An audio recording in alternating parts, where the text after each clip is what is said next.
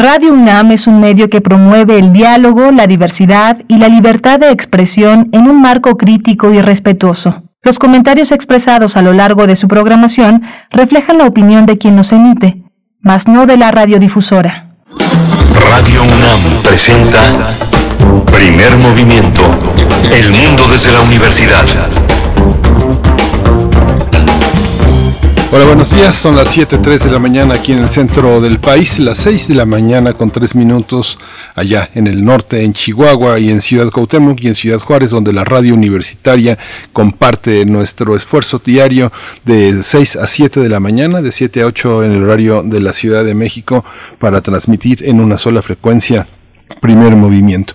Esta emisión tiene como timonel en los controles técnicos a Socorro Montes, está en la producción, está en la producción, en la asistencia de producción Violeta Berber esta mañana y en la producción ejecutiva Frida Saldívar. Está también Berenice Camacho en la conducción de este espacio. Buenos días, Berenice. Buenos días, Miguel Ángel Quemain. Muy buenos días a toda nuestra audiencia en esta nueva emisión del lunes 6 de septiembre. Les saludamos con mucho gusto, como cada día, como cada día aquí en el 96.1 de la FM de la frecuencia modulada, en el 860 de AM y en www.radio.unam.mx. Hoy, aquí en Primer Movimiento, en unos momentos estaremos conversando sobre el Congreso Internacional de la Sociedad Mexicana de Neurología y Psiquiatría, que se titula mente sana en cuerpo sano. Mente sana en cerebro sano, disculpen ustedes, mente sana en cerebro sano y estaremos pues comentando los detalles de este Congreso Internacional con la doctora Gloria Llamosa Velázquez. Ella es especialista en neurología egresada de la UNAM. Sí, vamos a tener esta mañana también la música de las Américas en tus oídos. Eh, Ponce es las bases para una nueva visión de la música. Este tema lo tratará Guillermo Teo Hernández. Él es ingeniero dedicado a soportes sonoros e investigador de música de concierto. Para la nota nacional vamos a Tlaxcala con la llegada de la nueva gobernadora Lorena Cuellar. Estaremos conversando los detalles con Aldo Castillo, director de escenario Tlaxcala. Vamos a tener también en la nota internacional las protestas en Europa contra el pasaporte de vacunación y otras medidas para el control de la pandemia de COVID-19 con sus ciudadanos. El tema lo trata Luis Guacuja, él es responsable del programa de estudios sobre la Unión Europea del posgrado de la UNAM. La poesía necesaria en esta mañana, en la tercera hora, yo tengo el gusto de compartirla con ustedes por ahí de las 9.05 de la mañana. Vamos a tener también en la mesa del día los cambios en el gabinete de Andrés Manuel López Obrador, los cambios más recientes y los cambios en este proceso que llaman a mitad del camino. Vamos a tratar el tema con el doctor Víctor Alarcón Holguín, él es profesor investigador titular en el Departamento de Sociología de la UAMIS Tapalapa. Sus líneas de investigación son elecciones, partidos políticos, Congreso y el sistema político mexicano. Y va a estar también con nosotros el doctor Juan Jesús Garza Onofre, él es investigador de tiempo completo del Instituto de Investigaciones Jurídicas de la UNAM, es maestro en estudios avanzados en derechos humanos, argumentación jurídica y doctor en filosofía del derecho. Cerramos la emisión con Biosfera en Equilibrio, nuestra charla de cada lunes con la doctora Clementina Equigua, bióloga, doctora en ciencias por la Facultad de Ciencias de la UNAM. En esta ocasión nos comparte el tema de, bueno, el gran, uno de los grandes temas en toda esta larga temporada que tenemos de pandemia en busca del origen del SARS-CoV-2. Es el acercamiento que nos propone esta mañana Clementina Equigua. Y vamos, a, vamos, vamos con nuestra información relativa a COVID esta mañana. COVID-19. Ante la pandemia, sigamos informados. Radio UNAM. Al actualizar el semáforo epidemiológico COVID-19, que estará vigente del 6 al 19 de septiembre, la Secretaría de Salud informó que 17 estados de la República estarán en color naranja, 13 en amarillo, 2 en verde y ninguno en rojo. En el caso de la Ciudad de México pasa del color naranja al amarillo. Las autoridades capitalinas anunciaron que antros y bares podrán funcionar con un aforo máximo del 50% conforme a su horario habitual. La Secretaría de Salud informó que en las últimas 24 horas se registraron 272 nuevos decesos, por lo que el número de fallecimientos por esta enfermedad, la COVID-19, aumentó en México a 263.140. De acuerdo con el informe técnico que ofrecen las autoridades sanitarias, en este mismo periodo se registraron 7.504 nuevos contagios, por lo que los casos confirmados acumulados aumentaron a 3.428.384, mientras que las dosis de las diferentes vacunas aplicadas contra COVID-19 suman ya 86.793.531. Los casos activos estimados en el país por la Secretaría de Salud son 104.089. En información internacional, Cuba comenzó a vacunar a su población de 2 a 18 años con sus fórmulas propias contra el coronavirus. Elena Morales, directora de Ciencia, Ciencia e Innovación del Ministerio de Salud Pública, dijo que la campaña de vacunación deberá terminar el 15 de noviembre y será gradual e intensiva. Con el inicio de la vacunación a su población pediátrica, Cuba reiniciará esta semana su ciclo escolar 2020-2021. En la información de la UNAM estamos lejos todavía del final de la COVID-19, no sabemos cuándo terminará y el problema se alarga. Eso lo dijo Samuel Ponce de León, titular de la Comisión Universitaria para la Atención de la Emergencia del Coronavirus de la UNAM. Lo dijo al participar en la conferencia de salud del octavo foro 2020, La nueva realidad tras la pandemia, retos y perspectivas.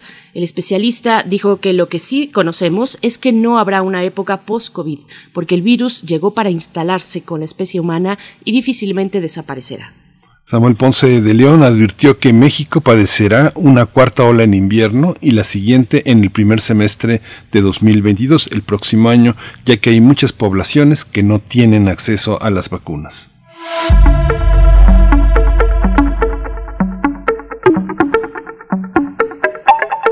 Recomendaciones culturales para este lunes. A partir de hoy, lunes, están abiertas las inscripciones a los cursos y talleres en línea para el tercer periodo 2021 de la Casa del Lago. Los horarios son del lunes 6 al viernes 10 de septiembre de las 10 a las 18 horas.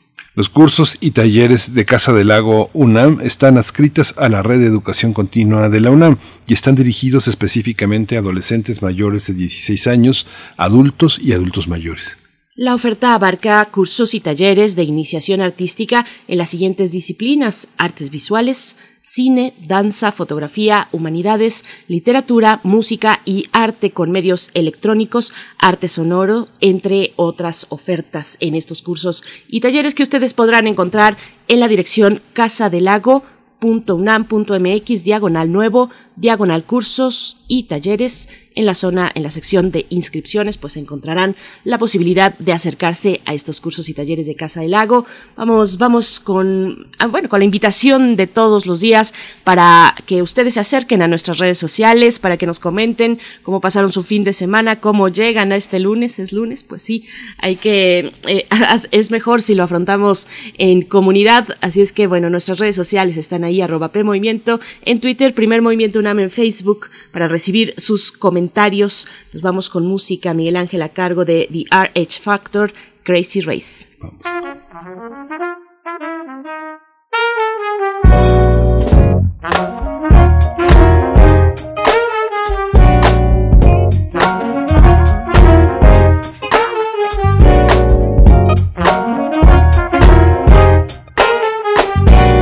We about to get up on this thing, the time is now.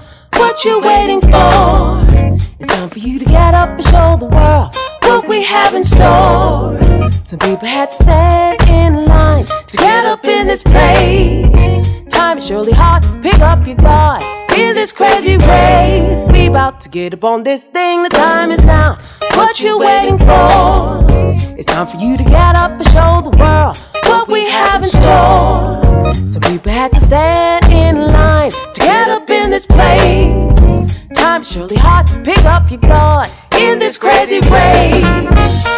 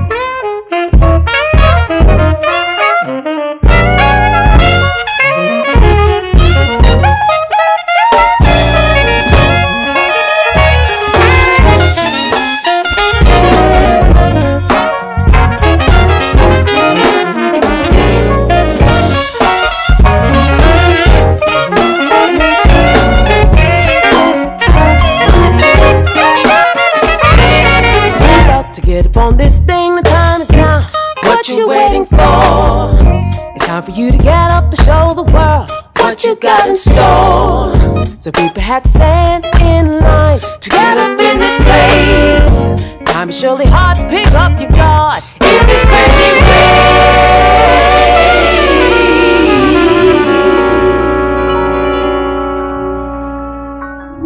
Primer movimiento.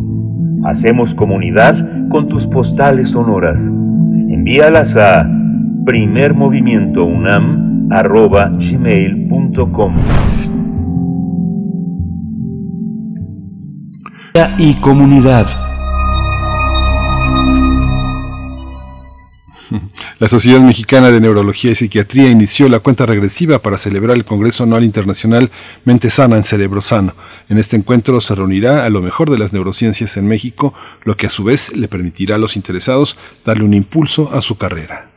Entre los temas que abordarán los especialistas invitados está el embarazo y la genética, la mujer ante la ciencia, el uso de opioides en el dolor no oncológico, así como los cuidados paliativos en el paciente neuropsiquiátrico.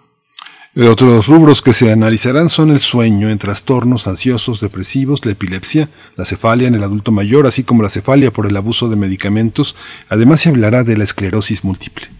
En el Congreso Anual Internacional Mente Sana en Cerebro Sano participarán científicos y científicas de talla internacional como la doctora Irene Trevillo Frank del Departamento de Neurología del Instituto Nacional de Ciencias Médicas y Nutrición Salvador Subirán, así como la doctora Elsbieta Citars del Departamento de Psiquiatría de la Universidad de Lubin en Polonia.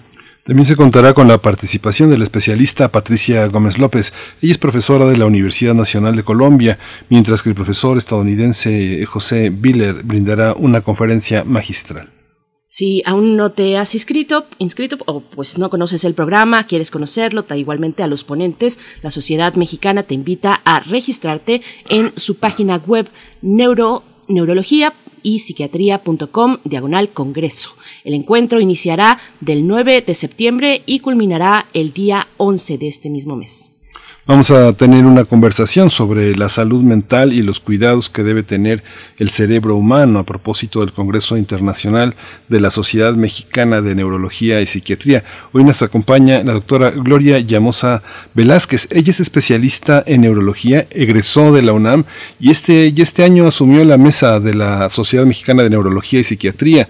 Es una, una sociedad que se fundó en 1937 y justamente es uno de los grandes desafíos de aquí al año que viene. Eh, Gloria, eh, Gloria Llamosa, bienvenida, buenos días.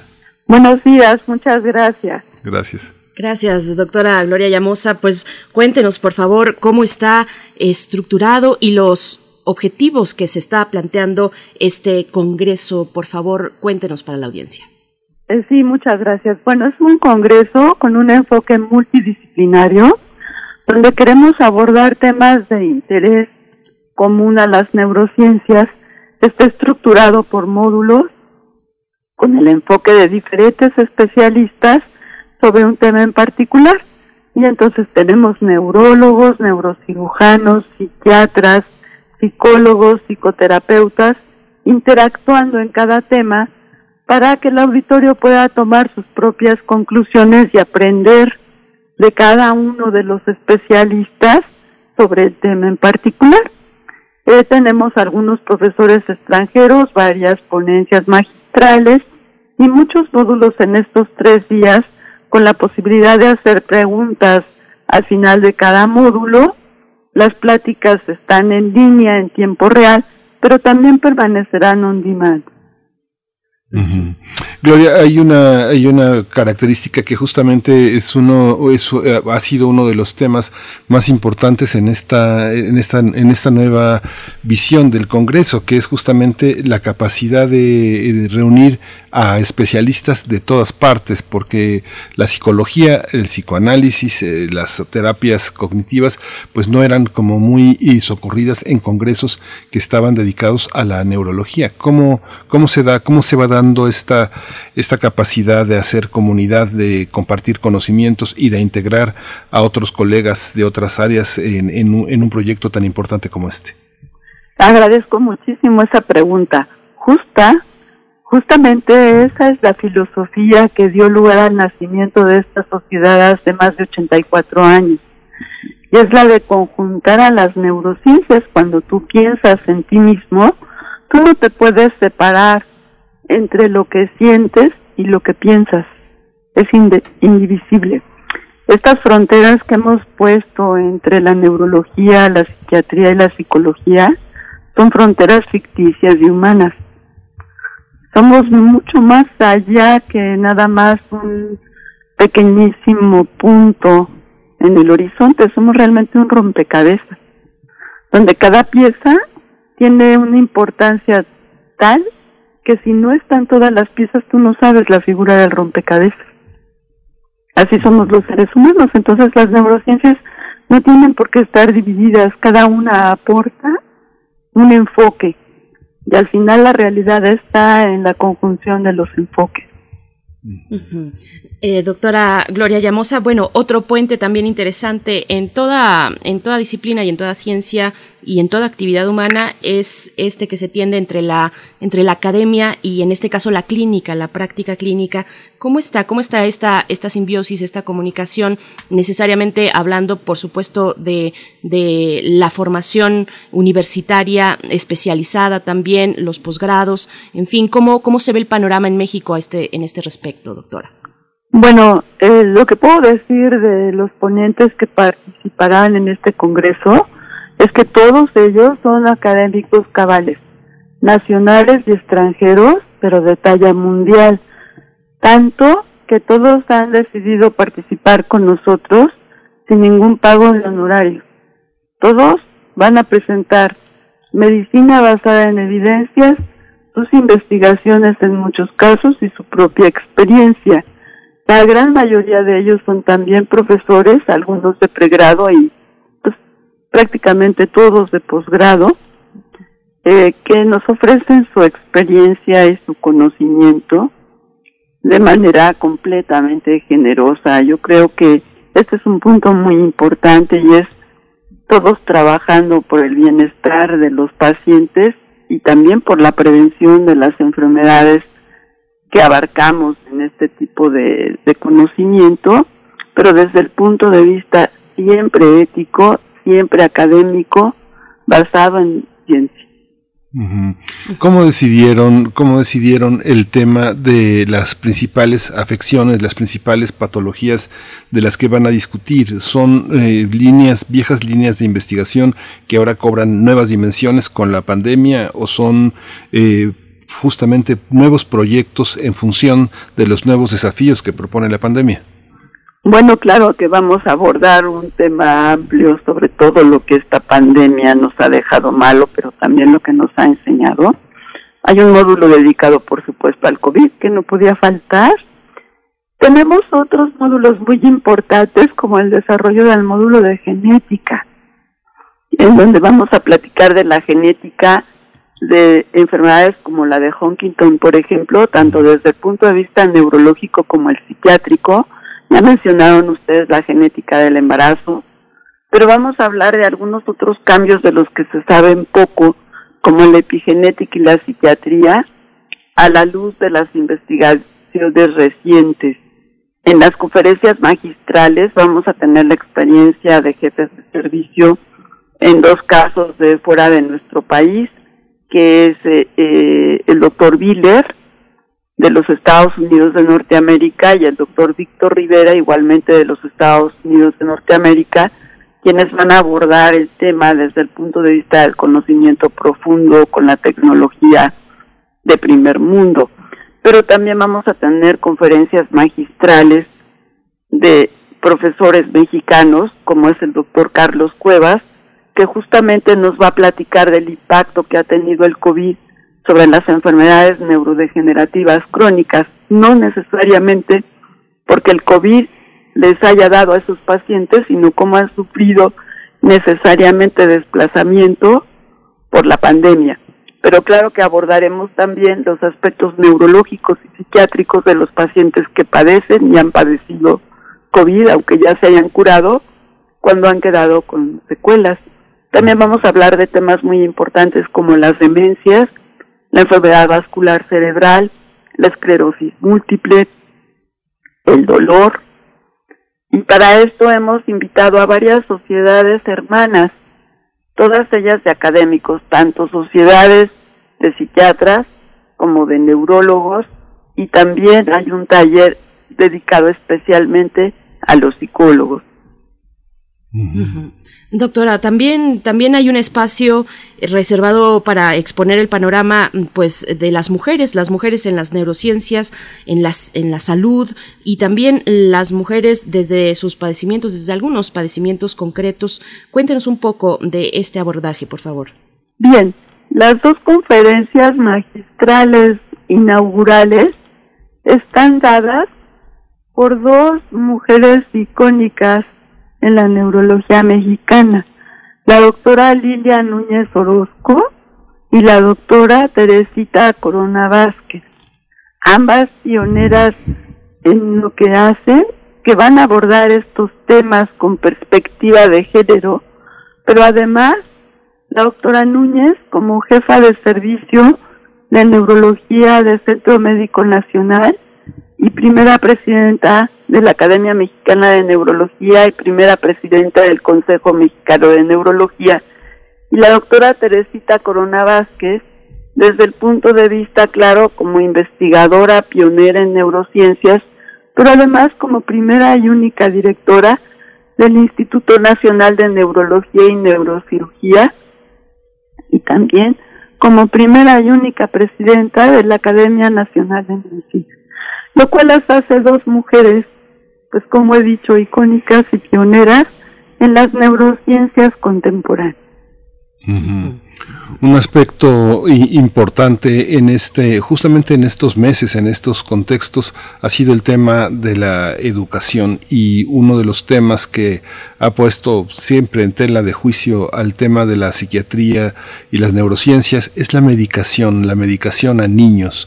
¿Cómo, cómo enfrentamos hoy ese, ese tema que justamente niños confinados, niños ahora en clases, niños con formas de convivencia aparentemente muy distintas. ¿Cómo, lo, cómo se observa en, desde, desde las neurociencias y la psiquiatría, doctora? Bueno, eh, los niños, por supuesto, son una población muy vulnerable en este momento de pandemia y han estado sujetos al bombardeo, por una parte, de, de todo lo que es la computadora, eh, los videojuegos, la pérdida de hábitos adquiridos previamente por necesidad del confinamiento. Para el comportamiento de los niños existen especialistas, tanto de neurología como de psiquiatría, preparados ad hoc para atender los temas de los niños y de los adolescentes. Así tenemos el campo de la paidopsiquiatría y de la neurología pediátrica. Por supuesto, con el vínculo de los psicólogos. Pero en este tema es muy importante involucrar también a maestros, a los padres de familia, y así nosotros planeamos en la sociedad, no durante este congreso puntualmente, pero sí en la sociedad, tenemos eh, pláticas mensuales abiertas sin costo a todo el público y hemos programado algunas pláticas reservadas para la comunidad entre ellas, en nuestros planes para el año que entra, tenemos hacer una escuela para padres, que es un, es un nombre genérico, pero donde queremos más bien no solo invitar a padres, sino también invitar a maestros. Y hemos tenido un taller que nos dedicó eh, la pedagoga Patricia Vidal con cuentacuentos, precisamente tratando de apoyar en el confinamiento a los más jóvenes Doctora, bueno, y hablando de público no especializado, habrá muchos interesados en acercarse al módulo que aborda las secuelas de COVID. Ya usted nos eh, planteaba algunos de los temas eh, y de los títulos de las ponencias, eh, secuelas del COVID, implicaciones actuales ¿Cómo ve, doctora, desde su mirador, pues eh, este, esta cuestión, cómo se enfrenta en México las eh, cuestiones relacionadas con pues secuelas ante la COVID-19, que, son de todo tipo? Aquí en el módulo que, se ha de presentar eh, hay secuelas, abordarán las cuestiones neurológicas en las secuelas, psiquiátricas, sistémicas, psicológicas igualmente. Cuéntenos un poco cómo ve a México en ese sentido, doctora. Bueno, miren, eh, cada uno de los ponentes que nos van a presentar estos temas son expertos en lo que van a presentar y ya hay líneas de investigación siguiendo el curso de los enfermos que han quedado con secuelas en estos rubros, lo mismo que las manifestaciones que pueden ser parte del cuadro agudo de COVID y que a veces no se les presta la atención debida. Entonces estos expertos abordarán a la luz de los conocimientos hasta este momento esos temas, pero también tienen líneas de investigación que nos irán contestando estas dudas que, que me presentas de cómo hemos actuado, qué hicimos bien, cuáles son en cambio nuestras áreas de oportunidad para ir mejorando día a día. Y hay líneas de investigación, hay que seguirlas, hay que leerlas en fuentes fidedignas, respaldadas científicamente, de preferencia en artículos que han sido revisados por pares en revistas de prestigio médico. ¿Cómo, cómo este, estamos en esta situación? Por ejemplo, el tema de la cefalia, el tema de la epilepsia, el tema de la esclerosis múltiple frente a la atención pública y la atención privada. Participan muchos investigadores que son altas autoridades y que también son médicos muy reconocidos por sus eh, consultorios privados. ¿Cómo funciona esta, esta dualidad, doctora? Bueno, Efectivamente, los temas que mencionaste son muy importantes. La cefalea, es decir, el dolor de la cabeza, junto con la epilepsia, son las primeras causas de consulta neurológica, tanto a nivel público como a nivel privado. Tenemos expertos en ambos temas y son de sumo interés por su frecuencia y porque bien manejadas en ambos casos se pueden controlar en un porcentaje importante de enfermos. En cuanto a la esclerosis múltiple, si bien no es una enfermedad muy, muy frecuente en México, sí es una enfermedad sumamente importante porque aqueja a las personas en la flor de la vida, en los años más productivos, a las mujeres sobre todo, porque es más frecuente en ellas, en los años fértiles, en la joven y en la joven adulta. Entonces, poder diagnosticarla y tratarla a tiempo es sumamente importante para limitar la progresión de la enfermedad y cambiar su historia natural. Y por eso hemos dedicado justamente una conferencia magistral al análisis de los cambios que ha llevado la historia natural de esta enfermedad en los últimos 30 años que son vertiginosos afortunadamente. Y sí, son tres temas muy importantes. Otro, otro tema de interés general eh, para el público, para todos nosotros, es el del sueño, doctora, y habrá un módulo que abordará precisamente investigaciones y medicina sobre el sueño. Cuéntenos un poco de, pues, de los ángulos, de los acercamientos que, que se van a exponer, que se proponen en este módulo del Congreso con respecto a, a todo lo relacionado con el sueño. Claro, en México existe una sociedad ad hoc que estudia los trastornos del sueño. Igualmente existe subespecialidad para el estudio del sueño. Y entonces aquí se va a tratar eh, algunos temas muy importantes, como son la relación que existe entre la epilepsia y el sueño, también los cambios que va llevando a cabo durante la vida de una persona los ciclos de sueño y cómo se afecta el sueño cuando estamos ansiosos o deprimidos. También seguramente que se va a tratar como una de las secuelas que ha dejado el COVID precisamente ha sido la alteración del sueño.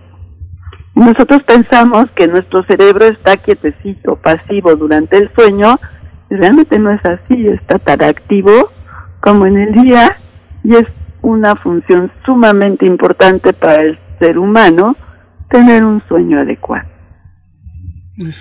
Esta visión también de las también de las neurociencias en este en, en, este momento consiste justamente en eh, eh, ver el, abismo que, que, que, existe entre la parte que asegura, la, que garantiza la salud en un nivel de atención de, de, primera mano, en la consulta de urgencias, en la atención en, en, la, en, la, sala de medicina general, y otra parte que es la, el tema de las aseguradoras.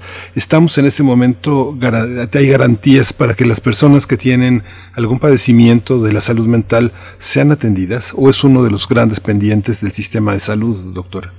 Mire, yo creo que la salud mental en general es uno de los mayores pendientes en la salud privada, en la salud pública y en la educación al enfermo. Romper el estigma contra las personas con problemas de salud mental o neurológica es un reto en cualquier medio, público, privado, rico y pobre. La educación es primordial para comprender que las afectaciones neurológicas y psiquiátricas son enfermedades exactamente igual que cualquier otra de las enfermedades que puede padecer el ser humano. Entonces la educación es súper importante, desde el núcleo familiar, la aceptación del enfermo, de no esconderlo, de no dar explicaciones extrañas, de simplemente reconocer un problema y buscarle alternativas, es muy importante. Estamos conversando acerca del Congreso Internacional de la Sociedad Mexicana de Neurología y Psiquiatría que tendrá lugar del 9 de septiembre al 11, 9, 10 y 11 de septiembre. Y estamos conversando con la doctora Gloria Llamosa Velázquez, especialista en neurología egresada, egresada de la UNAM. Doctora, le pregunto sobre eh, cómo atiende este Congreso a los adultos mayores. Eh, con respecto, por supuesto, a su salud mental, a aquellos padecimientos eh, concentrados en esa edad de la vida. Cuéntenos un poco cómo, cómo es este abordaje. Eh, sí, claro que también están considerados. Tenemos un módulo donde vamos a tratar puntualmente de la enfermedad vascular cerebral, que si bien no es es solamente de las personas adultos mayores, es primordialmente en adultos mayores. También tenemos un módulo dedicado a los trastornos cognitivos, a las demencias. Entonces, en estos temas vamos a tocar, por supuesto, la tercera edad, de la misma forma que tenemos un tema justamente de lo que hablábamos hace un momento, de las etapas del sueño a lo largo de la vida, donde también se llegará al sueño en la tercera edad. Mm. Y claro que en todos los temas, en todos los módulos, tenemos áreas, tenemos por ejemplo un tema sobre cefalea en el adulto mayor, es decir, los dolores de cabeza que comienzan en las personas mayores. De hecho, todos los módulos pretenden ser integradores y habrá un pedacito ajustado a cada grupo de edad. Doctora, hay también eh, una, un, aspecto que es, me, parece muy importante ¿Cómo eh, es un seminario, es un encuentro que tiene, eh, que tiene, es un congreso que tiene costo? Sin embargo, bueno, para, digamos, para la gente que se dedica a esto, hay muchos participantes que no suelen publicar con frecuencia. No sé, pienso un ejemplo no sé, el doctor Elias Crome Eisenberg, ¿no? que desde hace muchos años tiene compromisos administrativos de atención clínica y cada vez son más espaciadas sus publicaciones. Sin embargo, participaciones de personas con, como él son muy frecuentes para compartir la experiencia clínica. Quienes no tienen acceso a estas, eh, a, compartir estas experiencias, a tener esta asesoría que normalmente lo tienen los residentes de las especialidades, ¿cómo, cómo acceder a los contenidos de este congreso? ¿Habrá alguna parte de este congreso que, que sea pública, que sea este, gratuita después de que se hayan realizado las actividades? Bueno, tendría yo que aclarar que el doctor Strom sí publica. Y si continuamos publicando. Eso es un error de percepción. Todos somos clínicos, es decir, todos vemos pacientes, desde luego, porque pues el médico está hecho en razón del enfermo. Sin embargo, todos publicamos y el doctor no es una excepción. Pero una vez aclarado esto, el enfoque de este Congreso, por supuesto, como todos los congresos tienen costo, sin embargo, nosotros hemos eh, decidido que aquel interesado sea estudiante, residente o profesional de las neurociencias puede solicitar su beca. La beca nos la pueden pedir al correo contacto arroba smnp.com.mx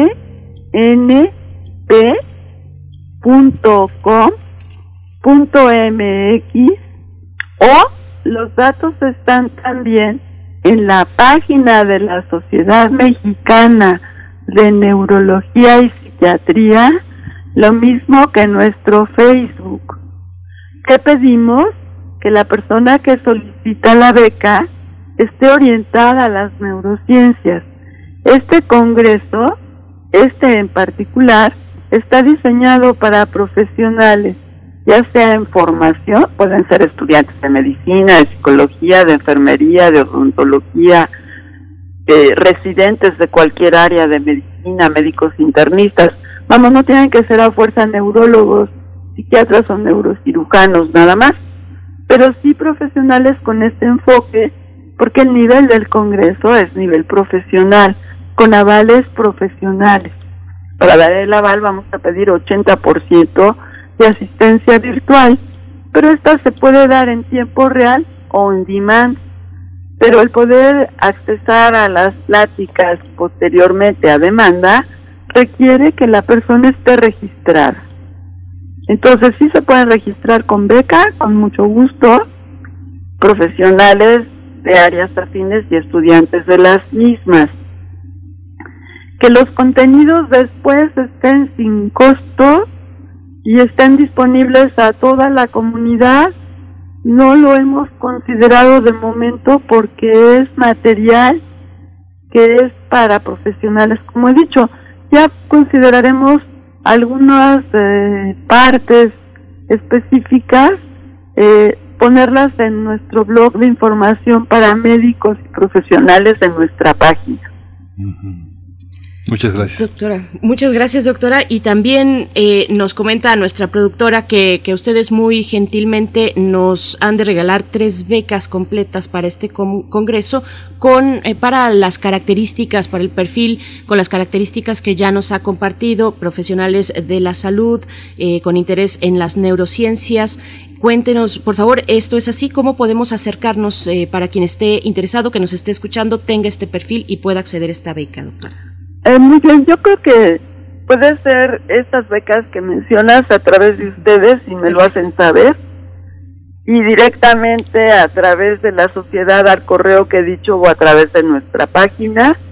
Los requisitos son muy sencillos, estudiante de área afín, residente, de cualquier área de la medicina y sí, este, un oftalmólogo puede tener mucho interés en las neurociencias y es muy bienvenido. Eh, eh, obviamente neurólogos, psiquiatras, neurocirujanos, neuropsiquiatras, psicólogos, psicoanalistas, perfiles que no son médicos, por ejemplo, un profesor muy interesado en neurociencias, un investigador básico también puede tener interés en varios de estos temas, antropólogos, trabajadores sociales. Yo creo que lo, más importante es tener eh, el interés en las neurociencias, pero sí una preparación nivel licenciatura para arriba para que eh, tenga interés el Congreso para, para la persona en particular, aunque después platicaremos como siempre hemos hecho también con la comunidad, por supuesto. Por supuesto. Bueno, para estas, eh, Miguel Ángel, solamente apuntar esto, para estas tres becas, quienes estén interesados, que tengan este perfil, el primer contacto es con nosotros, con Primer Movimiento, nos tienen que enviar su carta de motivos a nuestro correo electrónico, primermovimientounam, arroba gmail.com. También lo pueden hacer por directamente en nuestras redes sociales, pero por mensaje privado, por DM, como se le conoce. Así es que bueno, ahí está arroba P Movimiento en Twitter, Primer Movimiento en Facebook, las formas de ponernos en contacto para tramitar, para llevar a cabo estas tres becas. Miguel Ángel. No, no, nada más este despedir y agradecer. Eh, yo nada más quería aclararle, doctora, que no digo que no publiquen, sino que cada vez publican menos. Y el Sistema Nacional de Investigadores, pues es algo que empuja mucho a que la gente publique, sea como sea, lo que tenga, no lo que logre hacer. Pero sí, justamente esta, esta exposición de toda esta cantidad de médicos que conocemos, conocemos ampliamente su trabajo, hacen un conjunto de exposiciones, ofrecen materiales, hacen antologías hacen introducciones, por supuesto que, lo sabemos así. Una última cuestión, las neurociencias y la psicología, veía yo en los programas, incluso en el programa de psicología social de la UAM, que han sido de lo más alejados en los años, hace, hace dos o tres décadas de del aspecto clínico, se han acercado cada vez más. El SUAYED en en la parte de la UNAM en psicología, cómo, cómo se observa a los psicólogos, los psicoanalistas, los terapeutas del lenguaje, cómo se observan dentro del terreno de las neurociencias, siempre tan clínico, siempre tan medicalizado hoy? Ah, bueno, le repito que la filosofía de esta sociedad es unificar y unificar en igualdad de circunstancias, en equidad. Entonces, ¿qué tenemos en esta sociedad? Tenemos una vicepresidencia con un neurólogo, tenemos una vicepresidencia con un psiquiatra y tenemos una vicepresidencia de ciencias psicológicas también. ¿Para qué? Para equilibrar justamente esta situación. También tenemos una revista, que es la revista en Archivos de Neurología y Psiquiatría y Neurocirugía, donde existen eh, coeditores de estos tres rubros muy importantes, lo cual permite dar un equilibrio a las neurociencias. No siempre logramos comprender los que somos muy organicistas a los que no lo son.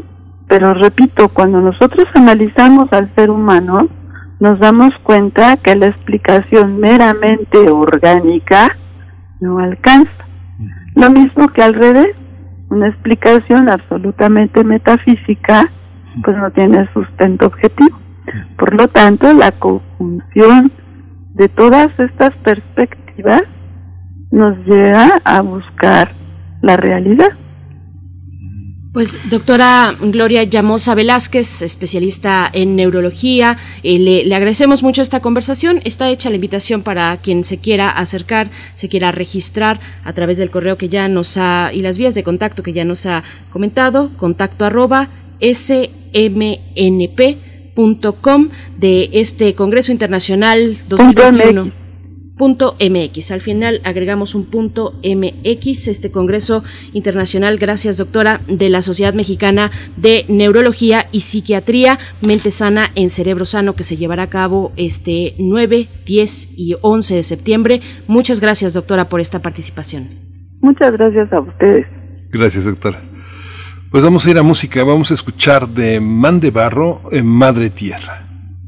Desperté muy cansado de verme soñar todos los días. Ahora gané toda mi vida.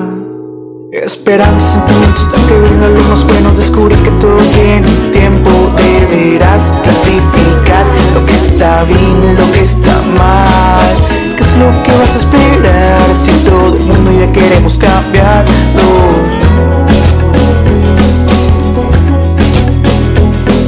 No cabe duda que eso pasará, así que no se echen la culpa. El mundo necesita ayuda, eso va a tenerlo.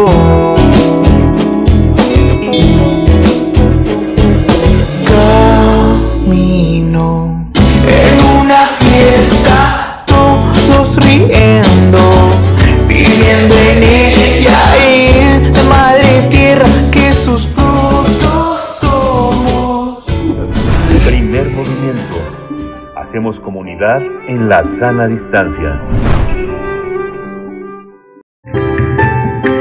La música del mundo desde México.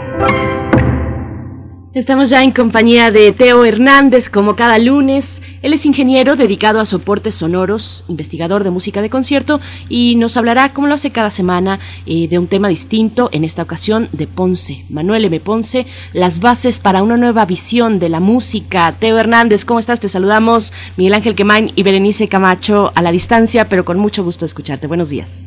Buenos días, Berenice, Miguel Ángel. Pues mucho gusto a todo el equipo de Primer Movimiento. Es, es en este mes en el que estamos reflexionando sobre la mexicanidad, qué es lo mexicano, cómo debe de ser la música mexicana, pues creo que es muy importante hablar de Manuel M. Ponce, ya que Manuel M. Ponce sentó las bases para lo que nosotros podríamos llamar ahora, a la distancia, el nacionalismo musical, ¿no?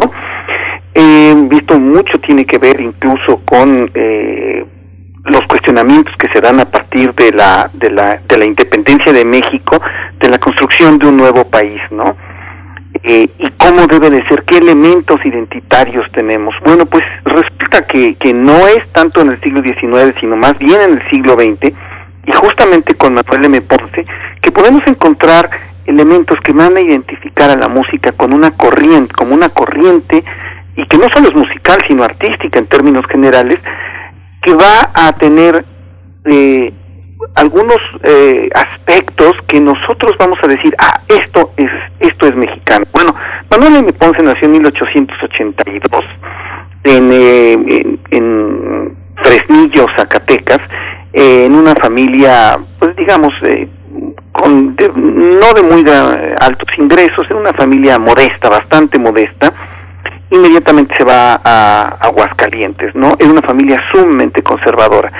Sin embargo, Ponce era una persona que le gustaba escuchar y abrirse a otras cosas, a pesar de que él, repito, era una persona, era muy católico y era muy conservador, tenía esta sensibilidad para poder aceptar otro tipo de cosas que fueran, eh, pues que tuvieran algún tipo de valor. Y es así como él empieza a, a reflexionar en Aguascalientes, eh, junto con dos amigos, este, con Saturnino Herrán y este y López Velarde, empiezan a reflexionar acerca de qué es lo mexicano y en los jardines de Aguascalientes preguntan, bueno, ¿por qué no sentamos las bases o por qué no regresamos a, a- a lo que ellos llamaban el folclore y así vamos a poder hacer un arte nacional?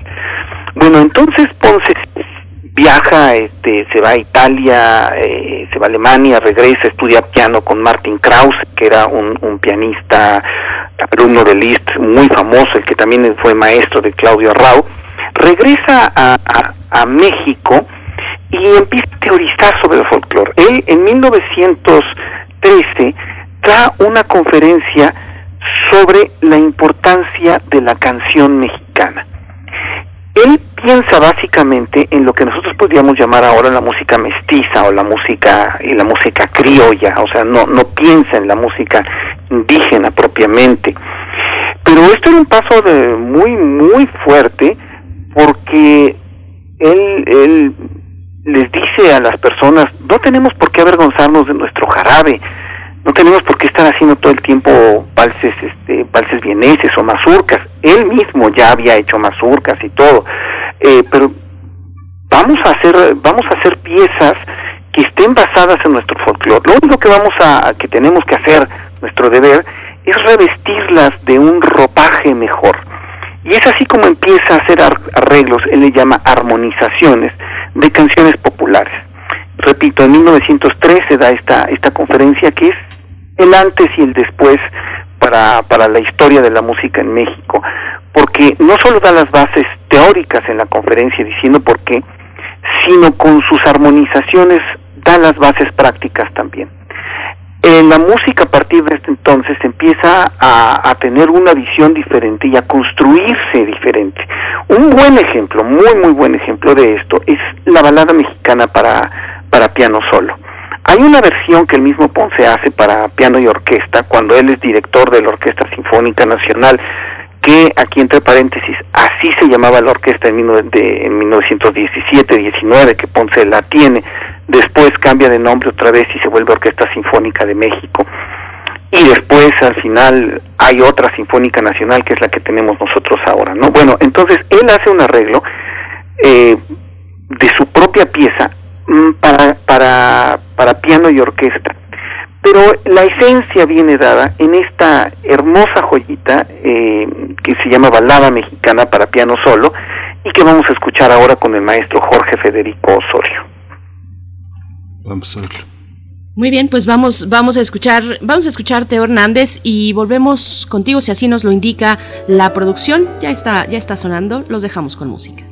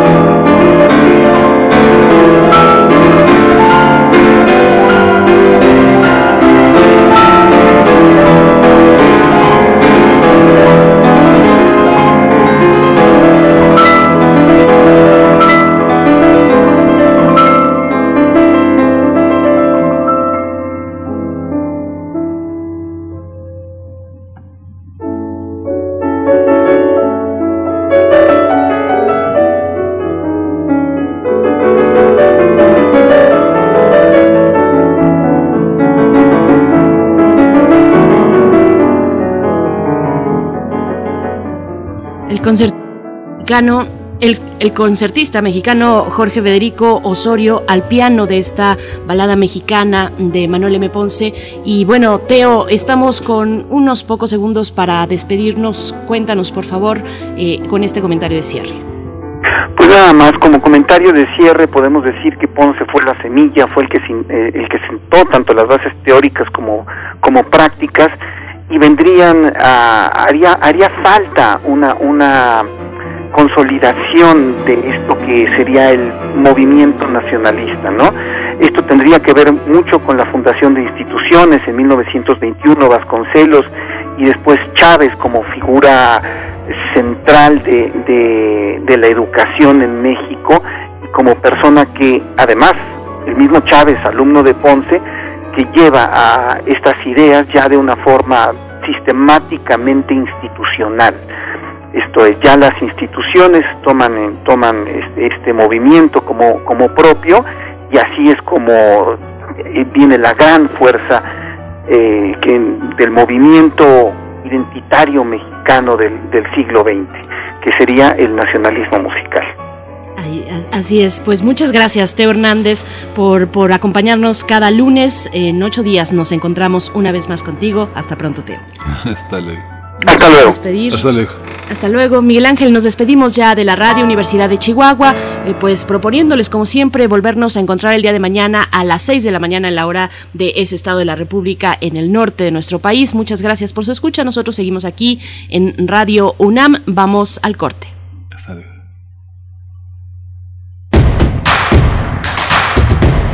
Síguenos en redes sociales. Encuéntranos en Facebook como Primer Movimiento y en Twitter como arroba PMovimiento. Hagamos comunidad.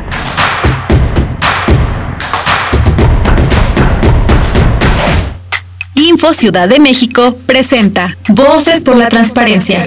¿Conoces o has sido víctima de violencia digital? Se conoce como violencia digital a los actos de acoso, hostigamiento, amenazas, vulneración de datos e información privada, así como la difusión de contenido sexual sin tu consentimiento o mediante engaños. En 2014 se impulsaron un conjunto de reformas necesarias para perseguir y sancionar este tipo de delitos. Estas reformas tienen por nombre Ley Olimpia, como un reconocimiento Olimpia Melo Cruz, activista mexicana que en los últimos años se dedicó a visibilizar la violencia digital en México. El Info CDMX, en coordinación con el Frente Nacional por la Sororidad, la Fiscalía Especializada en Materia de Delitos Electorales de la CDMX y la Asociación Jurídica Mexicano-Libanesa te invitan a participar en la cuarta emisión del taller digital Ley Olimpia y Violencia Digital, del 23 de septiembre al 7 de octubre. Construyamos juntos una vida libre de violencia de género norteños, chilangas, sureños, costeñas, yaquis, mayas, mazaguas, campesinos, rockeros, millennials, centennials, abuelas, tías, primos. Con tanta diversidad es imposible pensar igual, pero hay muchas cosas que nos unen. Nos une la libertad de tomar decisiones. Nos une la convicción de que la democracia es la única ruta que tiene un país libre. Nos une el INE. Mi INE nos une. Hola Juan. Hola Oscar. ¿Ya te has dado cuenta que llevamos mucho tiempo juntándonos en esta transmisión? Y ahora nos juntamos para hacer este promocional de nuestro propio programa. Sí, hombre, en esta ocasión no es así un encuentro casual. Las Esquinas del Azar, todos los martes a las 10 a.m. y retransmisión los sábados a las 4 p.m. por el 96.1 de FM. Radio UNAM Experiencia Sonora.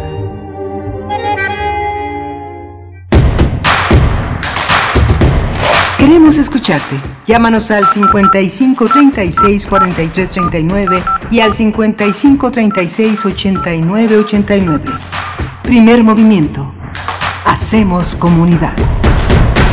Muy buenos días, bienvenidos, bienvenidas a Primer Movimiento en esta emisión del lunes 6 de septiembre de 2021. Son las 8 con 3 minutos, la hora del centro del país. Les damos también la bienvenida a nuestros radioescuchas que eh, a través del 104.3 nos escuchan desde Morelia en la radio Nicolaita. Nos enlazamos con este espacio de la Universidad Michoacana de San Nicolás de Hidalgo. Así que saludos por allá. Eh, esta mañana, esta mañana aquí en Radio UNAM, en cabina, en cabina, en Adolfo Adolfo en la Colonia del Valle se encuentra Violeta Berber en la asistencia de producción, Socorro Montes en los controles técnicos, Frida Saldívar en la producción ejecutiva con un poco más de distancia y así respectivamente todo el equipo, Miguel Ángel Quemain en los micrófonos. Buenos días, Miguel Ángel. Hola Berenice, buenos días. Buenos días a todos nuestros radioescuchas. Bueno, tenemos una, una, agenda todavía por cumplir interesante. Vamos a tener el análisis de la, de la, de la llegada a la gobernatura de Lorena Cuellar, una campaña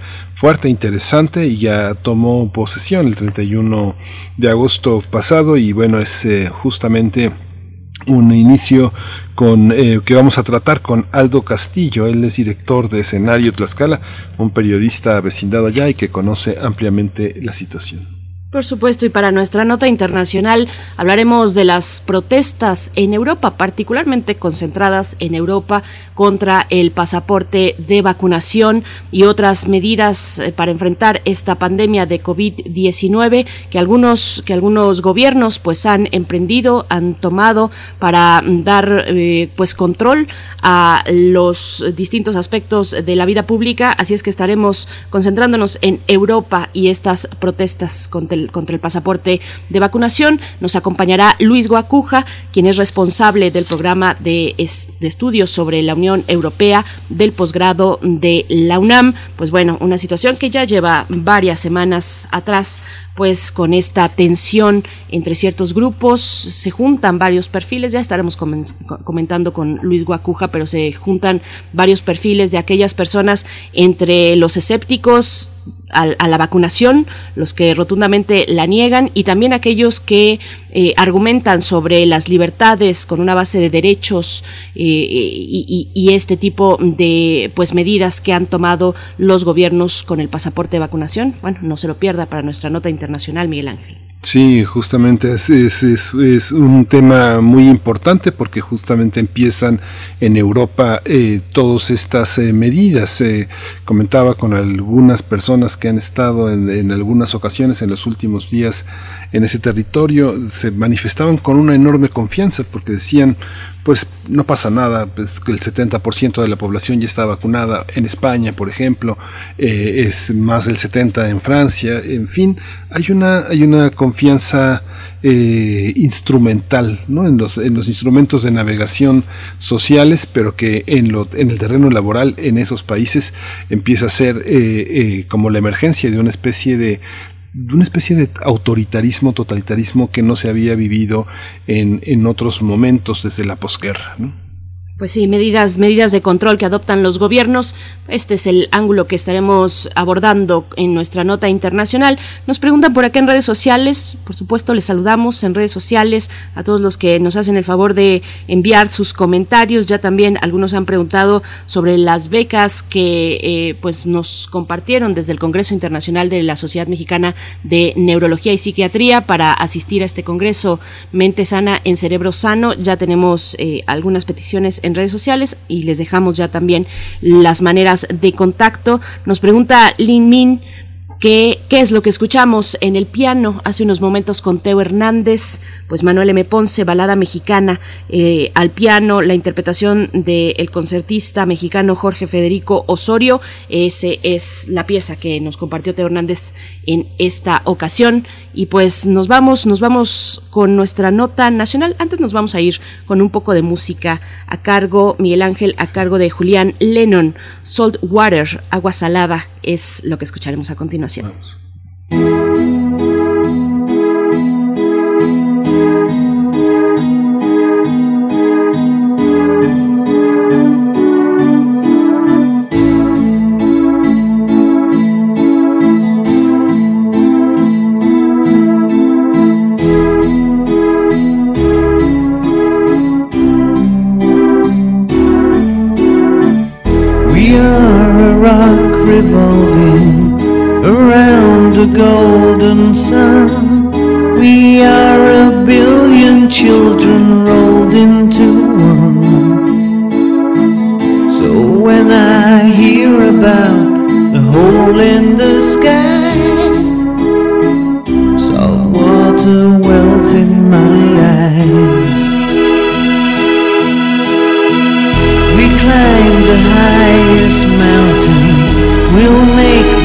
The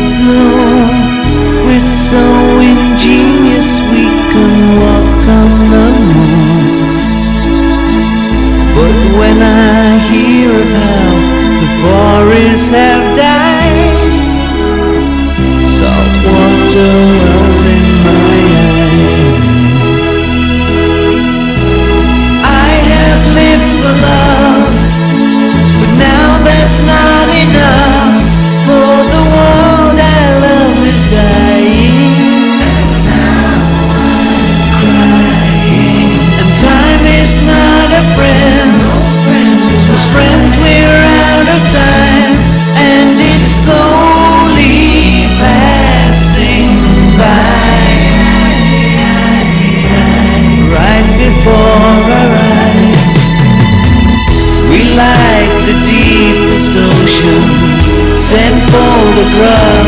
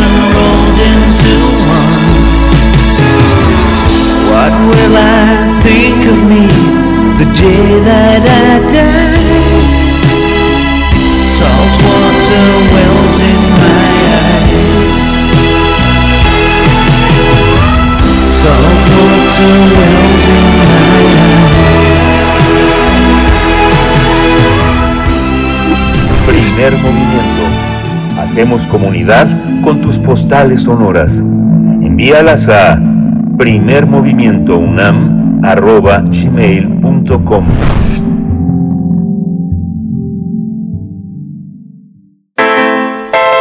Nota Internacional. El pase sanitario impulsado hace casi dos meses por el presidente francés Emmanuel Macron ha provocado protestas semanales. A pesar de las críticas a una medida considerada como discriminatoria para los no vacunados, millones de personas dieron el paso hacia la inmunización para evitar someterse a pruebas de diagnóstico cada tres días. Así que ahora ya están acostumbrados a mostrar su certificado en restaurantes, bares, gimnasios y museos.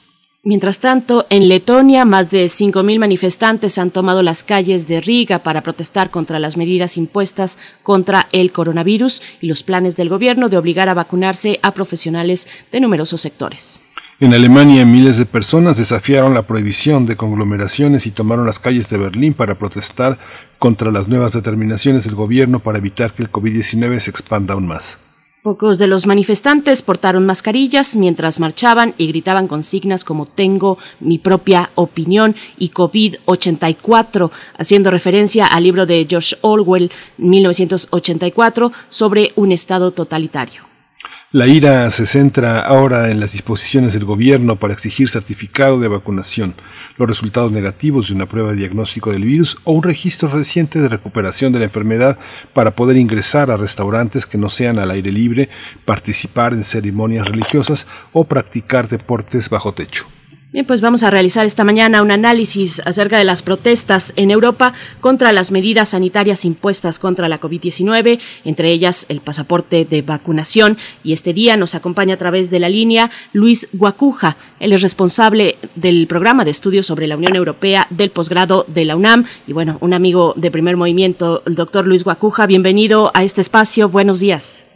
¿Qué tal? Muy buenos días, Berenice, Miguel Ángel. Un gusto saludarles a ustedes y al auditorio. Gracias Luis, bienvenido, buenos días. Eh, la divergencia europea en torno a las medidas sanitarias. Hicimos un pequeño mapa de cómo están en, en general eh, el, el, ambiente, el paisaje europeo en cuanto a los certificados. ¿Tú cómo lo vislumbras, Luis? Bueno, es, es todo un, un debate ahora, porque además se mezcla inevitablemente con, con, con los temas políticos de, de cada país. Eh, el tema de, de, la pandemia que sorprendió a todo el mundo eh, y bueno, y en Europa que se tomaron o se pudieron tomar unas medidas muy importantes para eh, paliar la crisis económica producto de la misma crisis sanitaria, digamos que el efecto es, ha sido simétrico, ha, ha afectado a, a materialmente todo el mundo, pero las reacciones y las medidas que ha tomado cada país pues son diferentes y también depende de sus condiciones. Y esto no es ajeno a la propia Unión Europea, aunque la Unión Europea y algunos otros seis países han aceptado este certificado digital y se ha implementado desde, desde el mes de julio, bueno, pues en, enfrenta graves problemas, eh, porque por un lado es cierto, hay una, eh, pues hay algunos grupos sociales antivacunas que están en contra de, de las vacunas y de, por supuesto, de estas medidas. Pero también hay una desigualdad importante. Si hay países como España que tienen vacunados a cerca del 70% de su población, hay países como Bulgaria que apenas eh, están por llegar al 20%. Y eh, ya yo, los mecanismos, incluso donde, donde participa la Unión Europea, como el mecanismo COVAX en el seno de la Organización Mundial de la Salud, ha sido muy criticado por organizaciones como eh, Médicos Sin Fronteras, porque pues no se, no se van a llegar a las, a, las metas que se plantearon de dos mil millones de dosis para finales de 2021 en todo el mundo, apenas están cerca de 90, casi 100 millones de dosis aplicadas, pero la, la, la meta está muy lejos. Y son estas diferencias, sin contar que hay, hay países donde los países más pobres no han logrado, eh, hay países que ni al 2% de su población han podido vacunar. Y esto nos habla de una desigualdad importante, porque plantea un problema también en cuestiones eh, de migración, de viajes de trabajo, de estudios, y también hay enfrente otro tema que, que no, no, se habla quizá eh, cuando se plantea un certificado así, pero es el tema de la geopolítica de, las vacunas. Evidentemente China y Rusia han ganado, terreno en ese, en ese sentido. Eh, eh, en, en, nuestro continente, en América Latina, es muy clara la presencia de China, de Rusia, en el tema de las vacunas, y donde la Unión Europea ha perdido mucha presencia.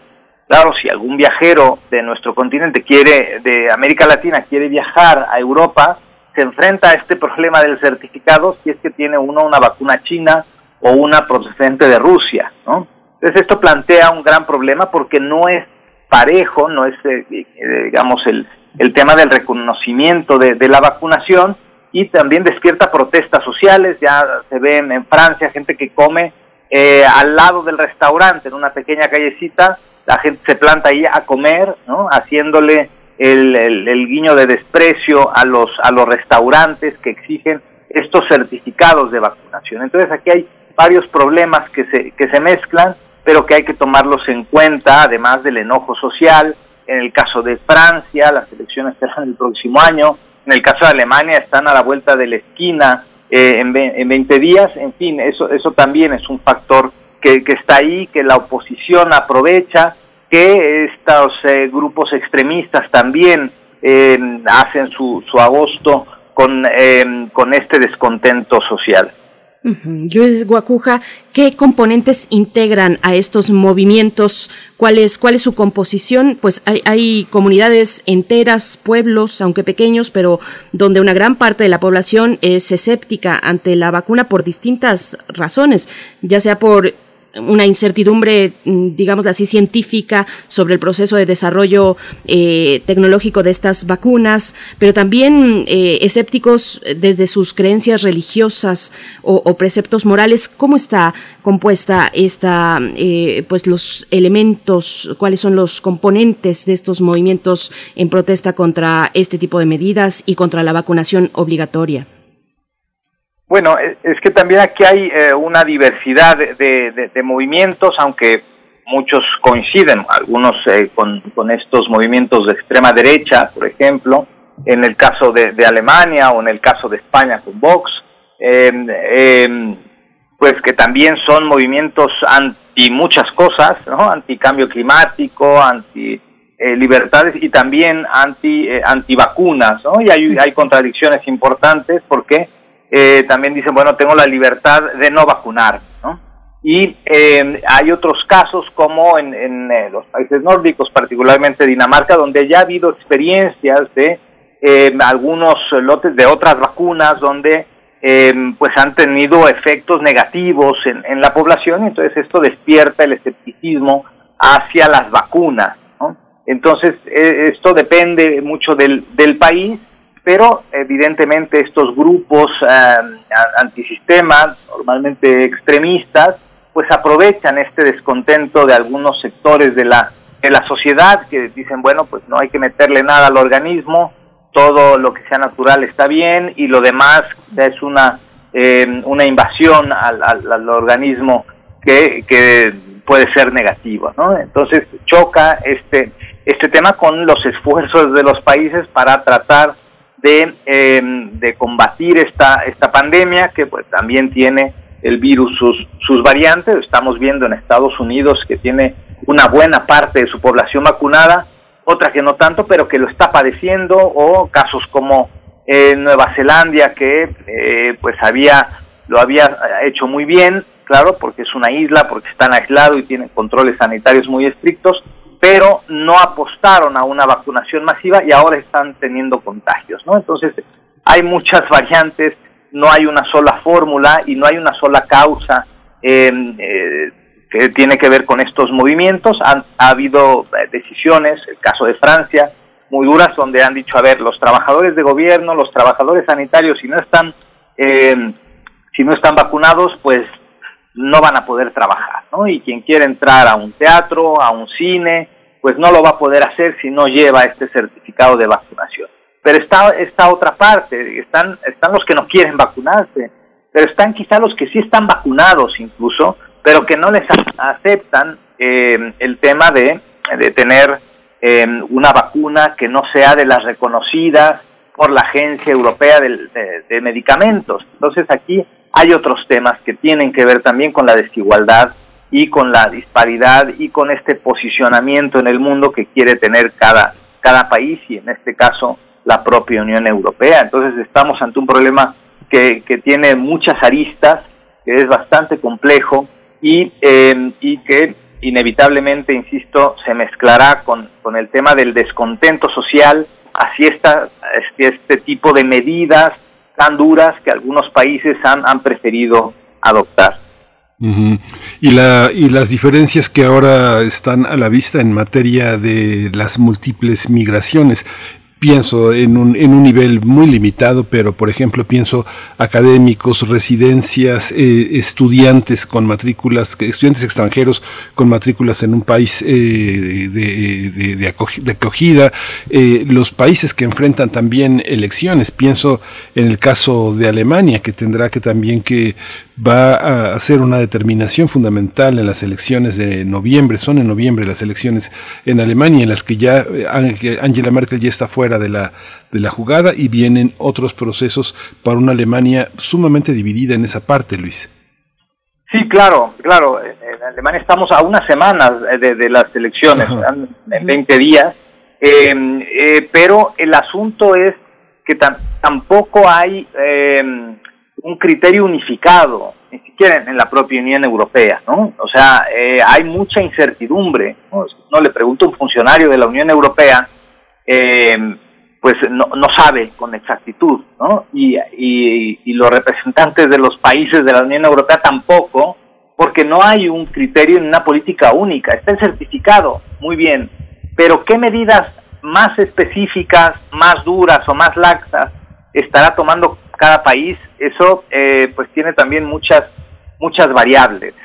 Eh, y, y es, eh, has puesto un caso eh, eh, claro, los, los, académicos que tenemos proyectos, que estamos en posibilidad de viajar, pues nos preguntamos si, si, eh, si van a aceptar nuestro certificado de una vacuna que no es de las, eh, de las reconocidas por la Agencia Europea de Medicamentos. ¿Qué vamos a hacer? Nos vamos a tener que estar haciendo una prueba PCR cada tercer día o vamos a tener que estar en cuarentena. Pues esto también depende de cada país entonces, si eh, pensemos en alguien que tiene un proyecto que implica varios países dentro de la Unión Europea, pues será una locura, ¿no?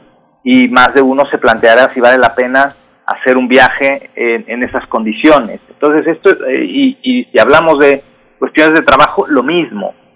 Eh, y la reciprocidad, donde queda también en términos diplomáticos. Entonces, eh, el asunto me parece que no, no, está, no está sencillo que, que puede reventar por estas medidas eh, extremas que tienen una justificación sanitaria, pero que de pronto cruzan esa línea de lo razonable y, y, y que ponen entonces en riesgo pues eh, proyectos, eh, temas eh, laborales em, y además sin contar, digamos, hablamos de la migración controlada y la migración que no está controlada, que no es regular, pues esto dará lugar también a un mercado negro de certificados y al final se va a convertir en un desorden que tampoco este tipo de medidas tan duras eh, necesariamente ayudan a paliar una, una pandemia como la que estamos padeciendo desde hace ya bastante tiempo.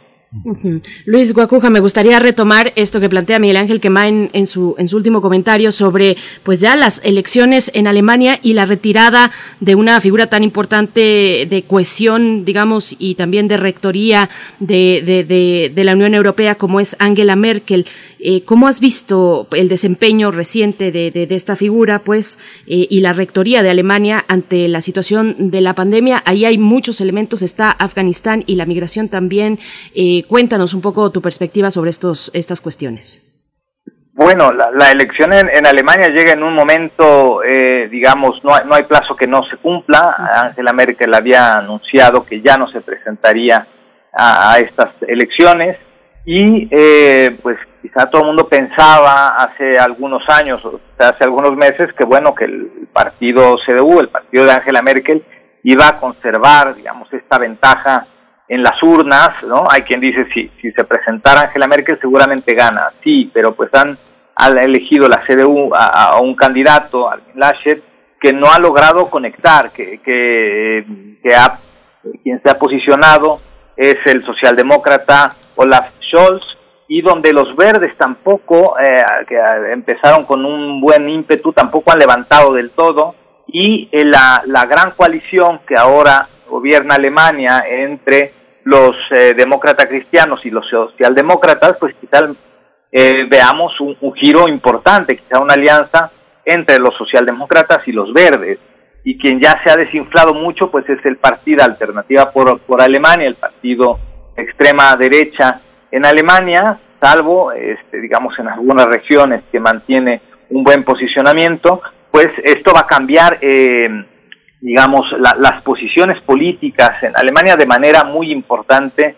Sin duda se le va a echar de menos a Angela Merkel porque no solo es el relevo de su cargo como canciller en Alemania, eh, sino que es también el relevo de quien lleva el timón de la Unión Europea, ¿no? Este, y a ver a quién le pasa la estafeta. Uno pensaría que un Emmanuel Macron sería el, destinatario natural, pero se enfrenta el próximo año a, unas elecciones donde lo tiene muy difícil. ¿no? Eh, Emmanuel Macron no ha logrado levantar su presencia más allá de los veintitantos por ciento de aceptación en, en, Francia y lo tiene muy complicado para las próximas elecciones. Entonces esto también eh, pues hace preguntarse quién, quién será entonces quien tome el relevo del liderazgo que Angela Merkel ha tomado en la Unión Europea y que ha sido un punto clave para resolver varias de las, eh, de las crisis que ha tenido eh, la Unión Europea en, los últimos años. Entonces hay una incógnita importante. la, salida de Angela Merkel pues también implica un cambio no solo en Alemania, insisto, sino en la Unión Europea y en este liderazgo. Y eh, vamos a ver cómo se, se compone. Hay elecciones pronto también en otros países, en España el próximo año. En fin, el mapa puede cambiar en términos ideológicos. Está el caso de, Italia. En fin, hay, hay eh, Vamos ver relevos eh, próximamente de los liderazgos europeos y eh, en un momento donde pues no se no se termina de asimilar el trago amargo del, del Brexit ni, ni de tener los efectos del mismo eh, una crisis económica que, ahí está más o menos se ha ido sorteando una pandemia que ahí sigue ¿no? y que tendrá estos brotes de manera regional como ya lo estamos viendo y sobre todo en los en, términos políticos, el liderazgo y la posición europea que ha perdido terreno en otros ámbitos, también hay que decirlo, está la crisis en Afganistán ha mostrado eh, la debilidad de, la manera de ser de Occidente, que ya no conecta las recetas de hace algunos años ya, ya no son suficientes y esto ha minado la, presencia de Estados Unidos, por supuesto, pero también de la Unión Europea. Y el grave error de la retirada de Afganistán, eh, de la manera en que se hizo, también golpea este, necesariamente a la credibilidad de la propia Unión Europea que, que, apoyó esta, eh, esta aventura. ¿no? Entonces, eh, vienen cambios importantes, hay escenarios que se están modificando constantemente y, em, y las decisiones que se tomen a nivel país y a nivel Unión Europea, pues también tendrán un efecto en la ciudadanía de cara a los próximos comicios en cada uno de los de los países donde eh, se van a enfrentar a las urnas sus líderes. Luis, por último, bueno, ya estamos casi en el cierre, pero el tema del mundo árabe y, por ejemplo, pienso en el, equivalente a una Semana Santa entre nosotros con las fiestas del Ramadán que esperaban una enorme cantidad de contagios, pero que justamente las medidas sanitarias impidieron que se desataran como se esperaba, porque la gente está muy pegada. Las fiestas del Ramadán en la noche a veces hay casas que hay hasta 20, 25 personas en lugares muy pequeños sobre todo en el norte de África. ¿Cómo, ¿Cómo está esta parte de la migración? Hay una gran cantidad de servicios de aportes de circulación en Europa que hacen justamente la gente de Túnez, de Marruecos, de Egipto, muchas personas que están en esa, en esa geografía. ¿Cómo claro, bueno, este tema no, no se va a detener, ¿no? No se va a detener ni la migración ni la pandemia. Y, y aquí, em, eh, mientras no se apueste por una vacunación universal, ¿no? pues seguirá el, el, virus activo y las variantes activas necesariamente. ¿no? Y aquí eh, ha fallado el mundo, ha sido el constante reclamo del director de la Organización Mundial de la Salud y eh, y la Unión Europea está también en, este en este escenario, ¿no? Este, la Unión Europea que dice que pues ha hecho esfuerzos, que participa en este mecanismo COVAX, han sido insuficientes. Tenemos a Estados Unidos, a Israel que ya quieren aplicar una tercera dosis cuando no se ha terminado de, vacunar al, resto de, la población, ¿no? O sea, no podemos, alguien lo decía de esta manera, aventarle, darle un salvavidas a alguien que ya tiene un salvavidas mientras hay mucha gente que se está ahogando. Mientras esto no esté resuelto, entonces vamos a tener un tema adicional que eh, se, pues, eh, eh, se complementa con las otras crisis que están ahí, las crisis migratorias, las crisis de movilidad, de refugiados, las crisis climáticas, que van a hacer que la gente pues deje su lugar de origen y vaya a otro sitio. ¿Y qué vamos a hacer con esto? no Si hay gente que además no tiene la vacuna o no sabemos si la tiene, mucho menos tendrá consigo algún certificado casi de cualquier naturaleza.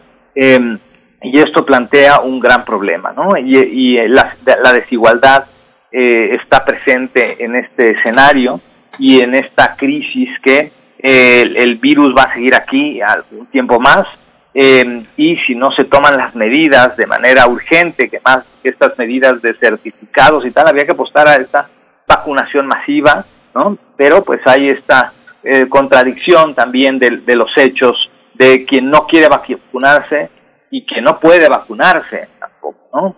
O quien ya tiene una vacuna pero no se acepta. Entonces esto plantea este, escenarios muy, muy complicados eh, que no tienen una solución única, ¿no? Pero sí eh, exigen pues, soluciones inteligentes y una apuesta a, una vacunación masiva en, lo posible eh, para pues eh, contrarrestar los efectos de, este de este virus que ha azotado a, la humanidad durante ya bastantes meses.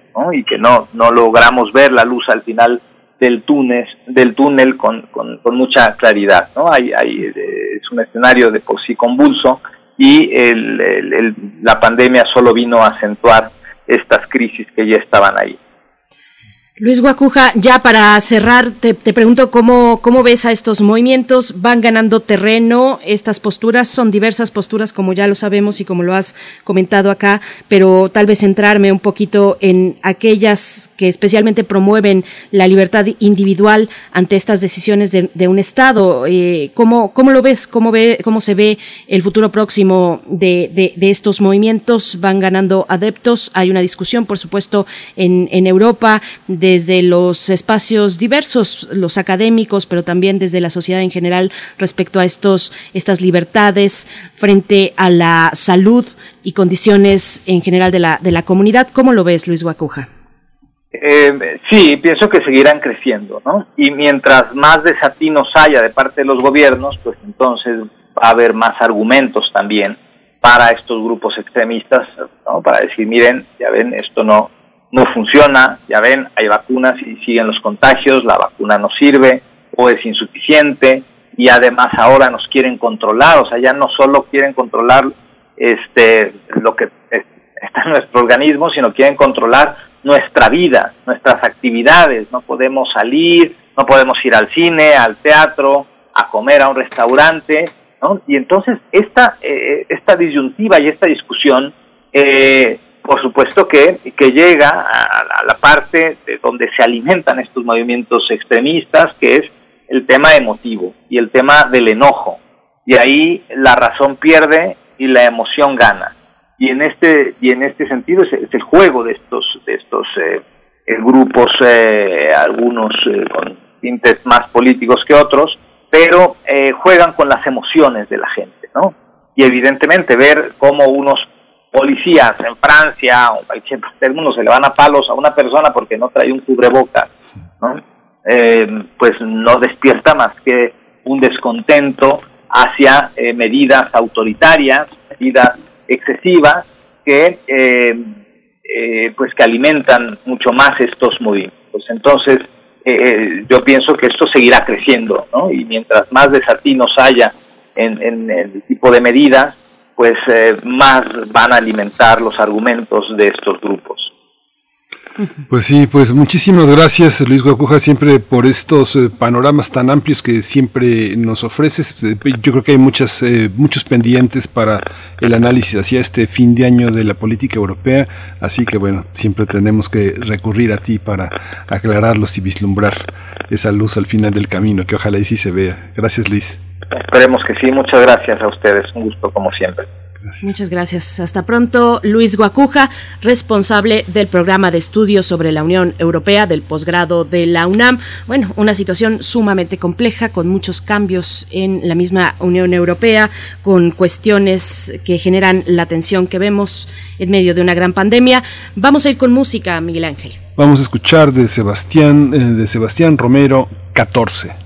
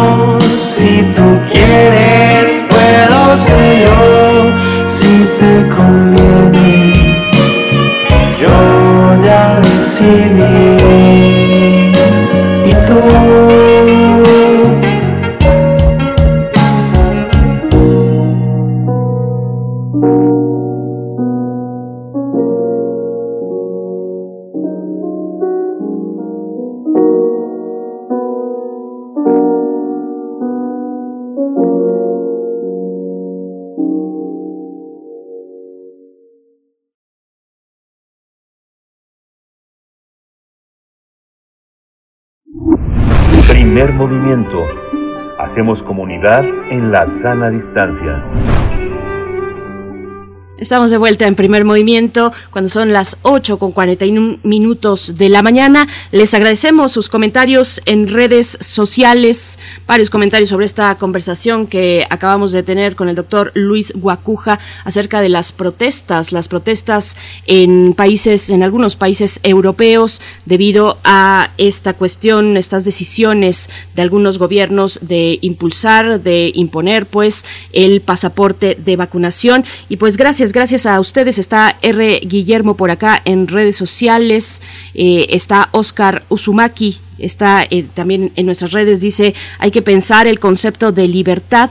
Los partidos de extrema derecha usan el concepto de Mill, de John Stuart Mill, supongo, sobre la libertad como pretexto para vulnerar los derechos de otras personas. Hay que cuidarse de esas personas, dice Oscar. Bueno, gracias, gracias por sus comentarios, su participación. Igualmente está por acá Rosario Durán Martínez y todos los que nos acompañan, LinkedIn, en redes sociales, Catalina Cano, que ojalá logre tener su beca para este Congreso de Neurociencias. Seguramente así será. Esther Chivis, igualmente buenos días para ti. Eh, Flechador del Sol nos acompaña. Alfonso de Alba Arcos también mandando unas imágenes relajantes en un lunes complejo, como son los lunes, como acostumbran ser. Pues muchas gracias. David Castillo también está por acá presente, dice.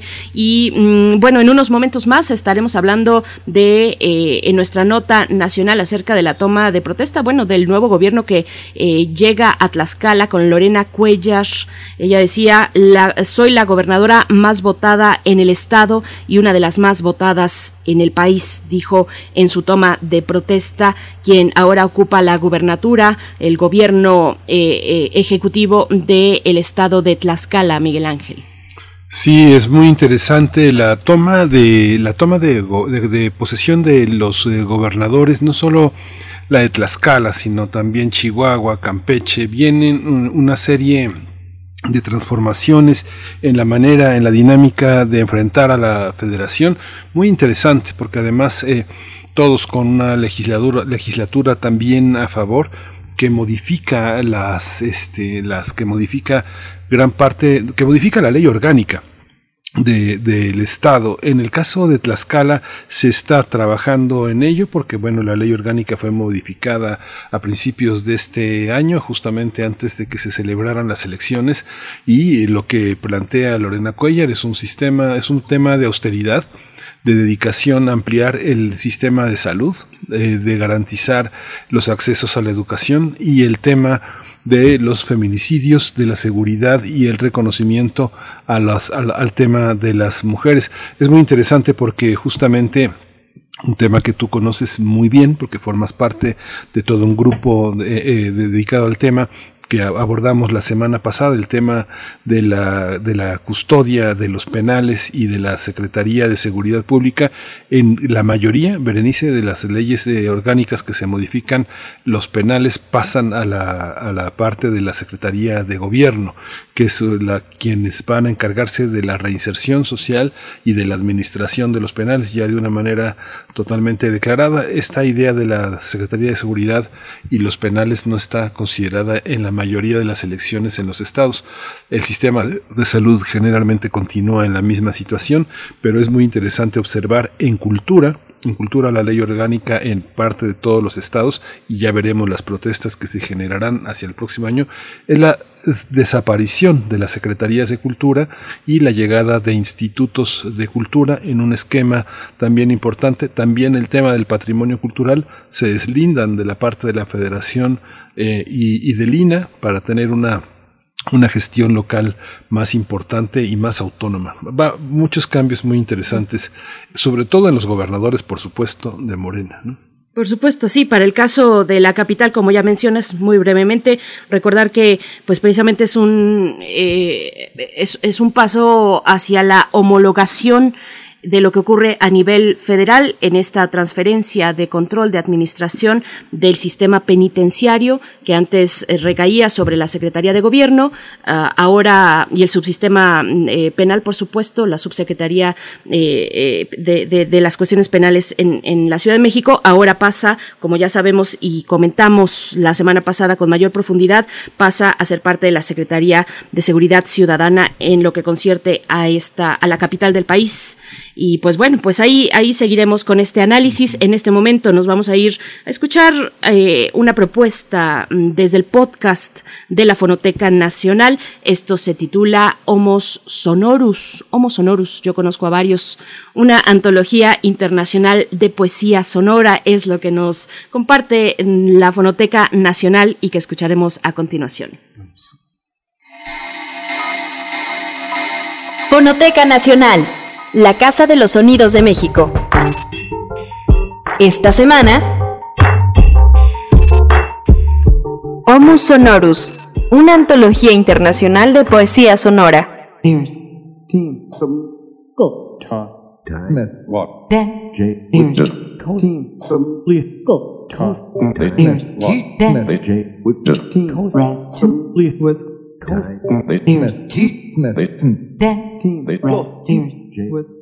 Llegará a su fin la dictadura del discurso, la forma gráfica y la imagen acústica.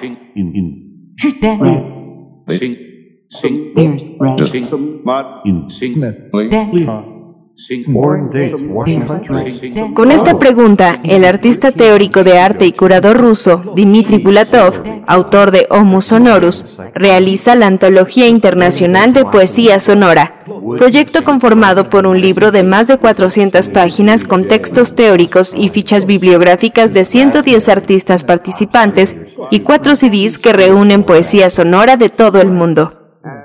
En este podcast nos adentramos a la inmensidad de la poesía sonora del mundo a través de Homus Sonorus, Antología Internacional de Poesía Sonora.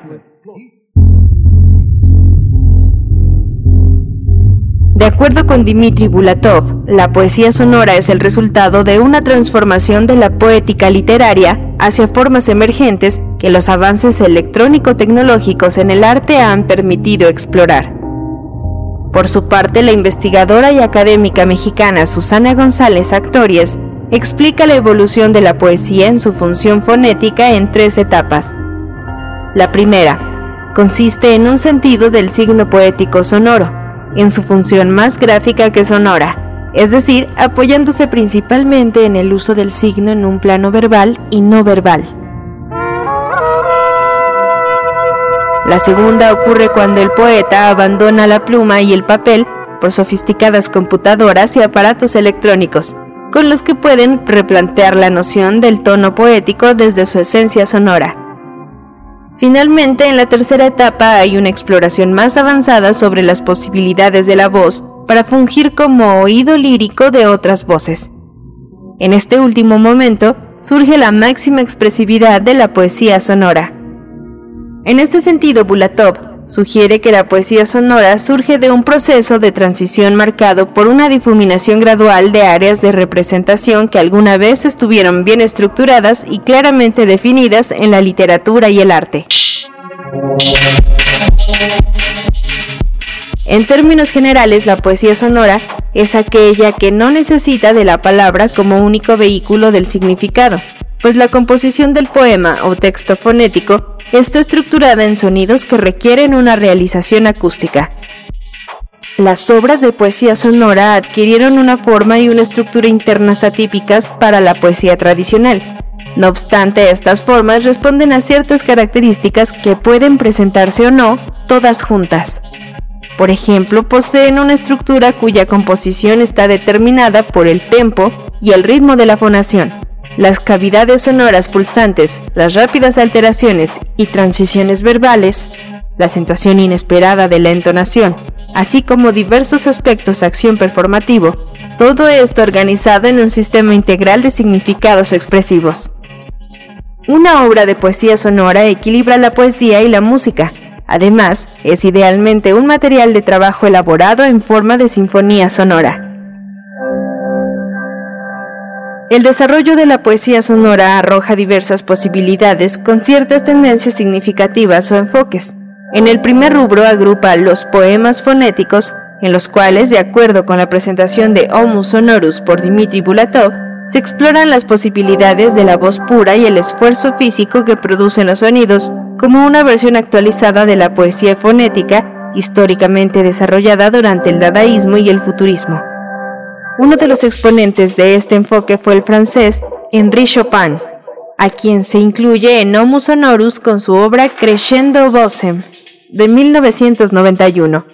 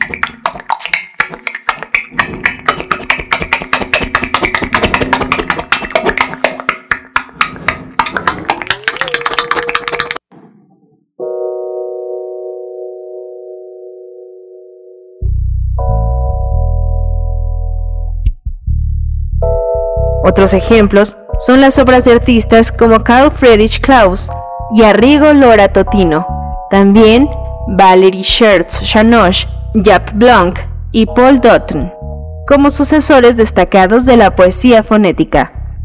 Dentro del segundo enfoque definido por Dmitry Bulatov, en Homo Sonorus se encuentran los poemas conceptuales que parten de una idea central que organiza una obra, así como de una concepción del teatro dentro de la poesía. Lo anterior está relacionado con las búsquedas artísticas conceptualistas de los años 70 y 80.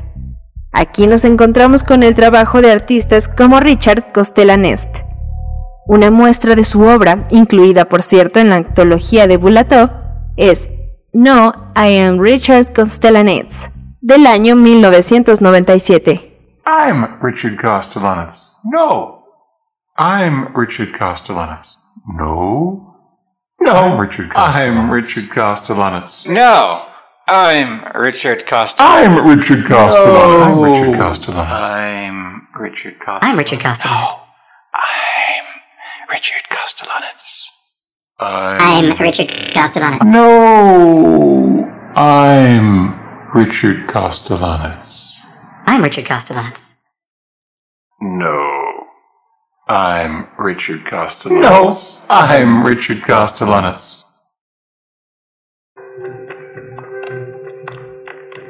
El poeta brasileño Filadelfo Meneses y el artista ruso Sergei Provorov también son un ejemplo del enfoque de poema conceptual. De este último artista encontramos una pieza en Homus Sonorus, titulada Combinaciones de cableado de la mano.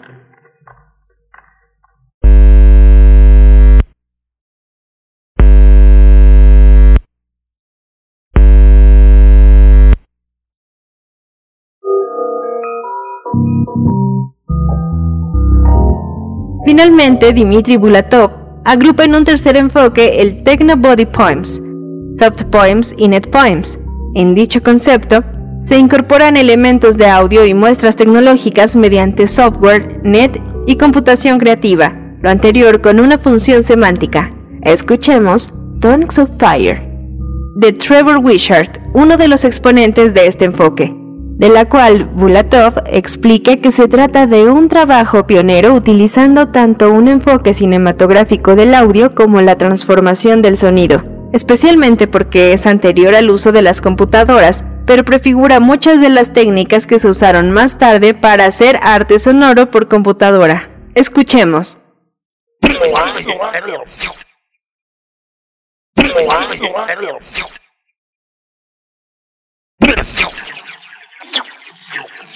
Yes,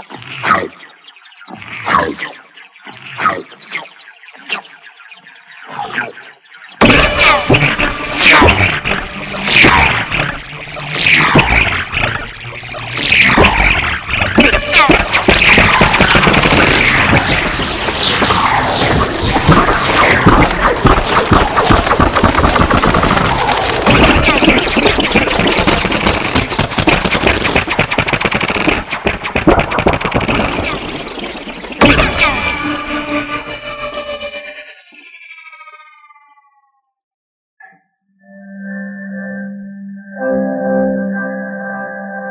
Esta obra fue presentada en el festival MMAC, Tokio, en Japón, 1999, en el Exit Art Festival, Finlandia 2001, en el Museo de Escultura de Pet Vale, Letonia y Festival TSM en 2001.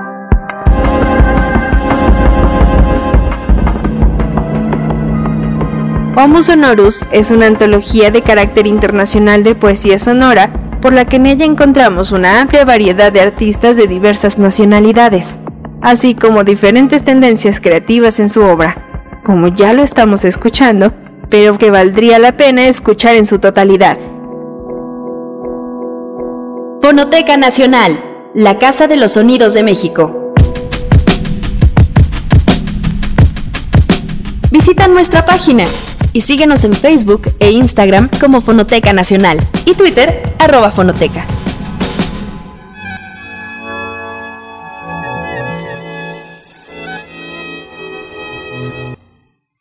Pues nuevas líneas de la poesía en un patrimonio que es eh, de todos los mexicanos y que todos podemos escucharlo y reescucharlo. Así que, eh, pues muchísimas gracias a la Fonoteca Nacional por esta oportunidad de garantizar esta lectura y esta escucha. Nos despedimos de la Radio Universidad de Chihuahua. Nos encontramos eh, mañana ah, perdón, de la radio Nicolaita, que ya son, ya van a ser las nueve, faltan unos segundos para las nueve. Nos encontramos en unos minutos, en un par de minutos, nuevamente aquí en primer movimiento. No se vaya de Radio UNAM. Encuentra la música de primer movimiento día a día en el Spotify de Radio UNAM y agréganos a tus favoritos.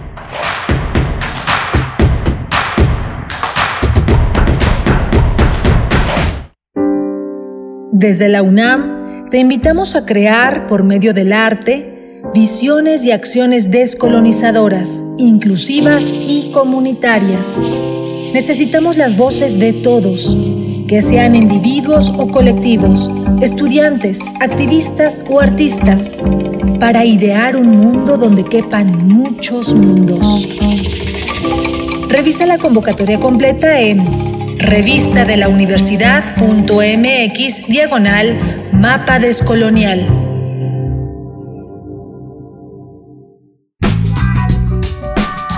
La psicología analiza al ser humano, sus escenarios y comprende su realidad. Juntos hagamos conciencia, psicología y sociedad. Quinta temporada. Un programa de análisis y reflexión con Berenice Camacho y las doctoras Mariana Gutiérrez Lara, Laura Ramos Langurén y Tania Rocha. Todos los lunes a las 18 horas por el 96.1 de FM. Y sigue la conversación en radiopodcast.unam.mx.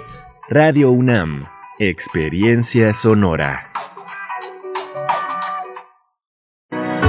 El PRI demostró que está del lado de las familias de México de su seguridad y estabilidad, de su salud y tranquilidad. Y ahora, gracias a ti, podremos regresarle el crecimiento de México. Porque para que México vuelva a crecer, México tiene que volver a creer.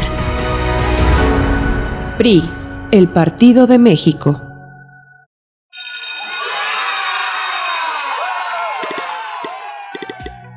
Llegó el momento. Regresamos a la escuela.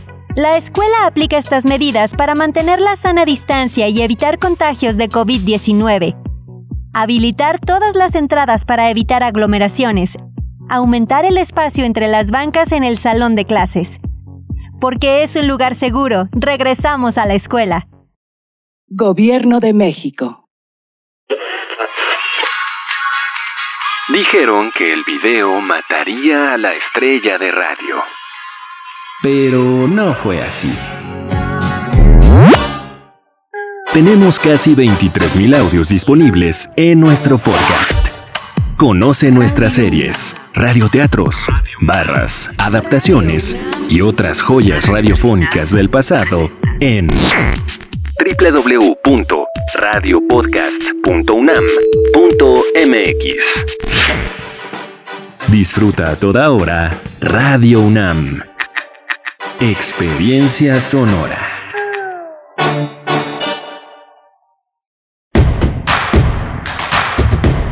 Encuentra la música de primer movimiento día a día en el Spotify de Radio UNAM y agréganos a tus favoritos.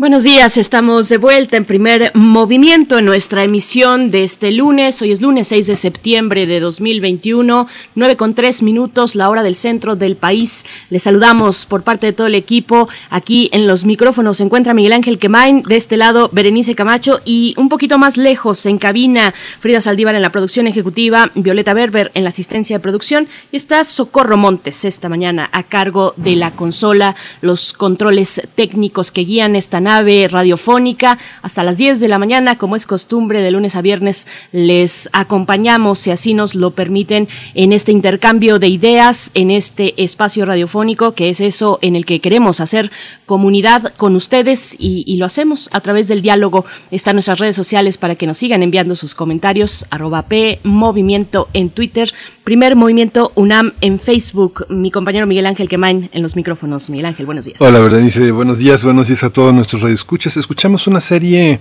de poesía casi al final de la, de la, de la, hora anterior.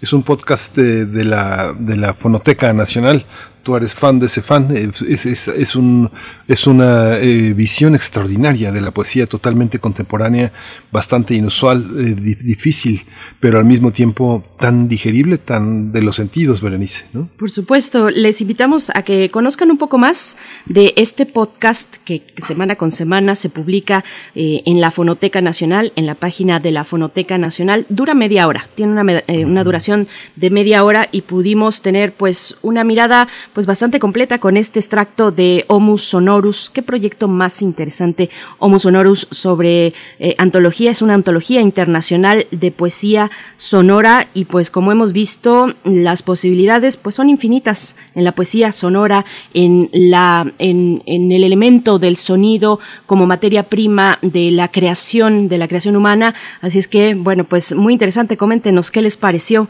Por acá Mirkosun ya nos decía que es un remedio auditivo para el alma, pues acérquense a la fonoteca, están sus redes sociales, arroba fonoteca en Twitter, fonotecanacional.gov.mx eh, es su página electrónica o Musonorus y en general las entregas de este podcast pues son, son interesantes, así es que se pueden dar un buen momento para escuchar eh, lo que tiene la propuesta de este podcast de la fonoteca, Miguel Ángel. Sí, justamente el teatro contemporáneo, el cine, se han esforzado notablemente para que la palabra, el verbo, la textualidad no sea el imperio del sentido, sino que sea el silencio, el sonido, el sonido en toda su gran potencialidad, lo que tenga también enormes significados, la, la, enorme magnitud de la voz, pero también de la sonoridad del cuerpo y del paisaje sonoro. Cada vez eh, que nos vemos la tecnología cómo avanza en los dispositivos y podemos captar el vuelo de una mosca, que el oído lo capta, pero cuando hay un detalle eh, manipulado, artificial, para mostrarnos el sentido que tienen esas dimensiones de lo sonoro, pues es algo extraordinario, ¿no? Por supuesto, y bueno, aquí en Radio UNAM tenemos múltiples ejemplos, como, como, como es de suponerse. Uno de ellos, uno también muy vigente, muy actual, es el del programa Islas Resonantes con Cintia García Leiva, Cintia García Leiva, quien es directora de la Casa del Lago, y pues bueno, a través de Islas Resonantes, de conversaciones con distintos personajes de la creación artística sonora, pues nos va llevando precisamente a esos otros paisajes, a sonoridades que exigen de nosotros una escucha distinta, pero muy, muy disfrutable. Así es que bueno, acérquense a Islas Resonantes. Y en esta, en esta hora, para nuestros temas de hoy, todavía la hora que continúa por delante, la mesa del día, estaremos hablando de los cambios en el gabinete federal a mitad del camino, estos cambios de medio término, pues, eh, en este momento importante del gobierno de la República. Estaremos conversando con el doctor Víctor Alarcón Holguín, él es profesor investigador titular en el Departamento de Sociología de la UAM Iztapalapa. Sus líneas de investigación son elecciones, partidos políticos, Congreso y sistema político mexicano. Igualmente nos acompañará el doctor Juan Jesús Garzanofre. Tito Nofre es eh, Tito Garzanofre es mejor conocido así en redes sociales donde es muy muy activo, particularmente en Twitter. Él es investigador de tiempo completo del Instituto de Investigaciones Jurídicas de la UNAM, maestro en estudios avanzados en derechos humanos, argumentación jurídica y doctor en Filosofía del Derecho. Los cambios en el gabinete federal, estos cambios recientes, es el tema de nuestra mesa del día, Miguel Ángel. Sí, y bueno, sí, ya estamos, eh, ya estamos eh, previos con la poesía necesaria, que hoy es, es tu turno, Berenice. Por supuesto, vamos para allá. Vamos para allá.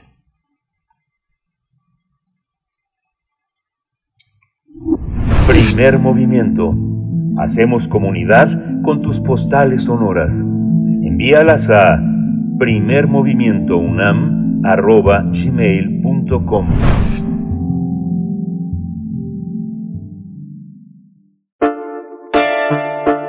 Es hora de Poesía Necesaria. La escritora Cristina Rivera Garza recibió este fin de semana el Premio Iberoamericano de Letras José Donoso un galardón que se entrega cada año por parte de la Universidad de Talca, en Chile, y que reconoce a escritores de habla eh, eh, española, hispana y portuguesa.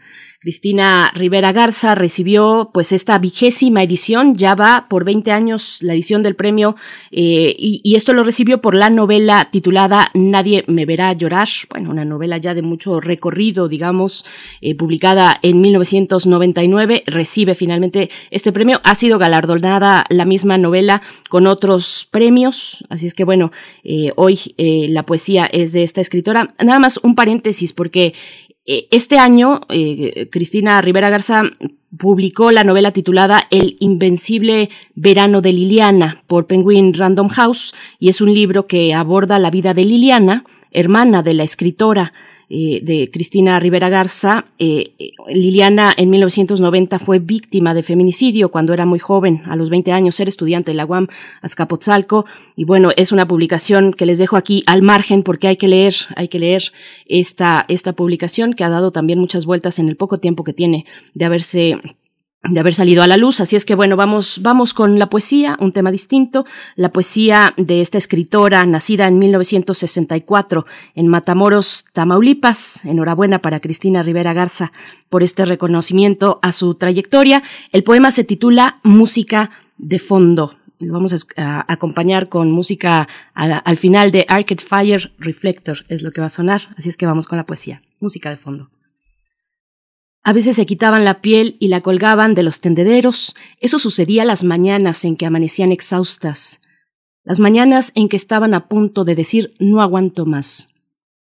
Y la piel ondeaba de cara a la luz más preciada, y la piel se mecía en los brazos del viento, que son los brazos de nadie, como si no existiera en realidad ninguna razón para morir. Olorosa a tacto y a pólvora y a flores de plástico, y también a limón, la piel mostraba sus cicatrices con esa indiferencia que frecuentemente se confunde con el orgullo. Era un cuadro de aspiración bucólica y de belleza naif. Si no hubiera sabido que eran sus pieles, sus pieles en esos mañanas en que estaban muy cerca de sumergirse, habría podido pensar que se trataba de un spot televisivo al que solo le faltaba la música de violines y de hachas.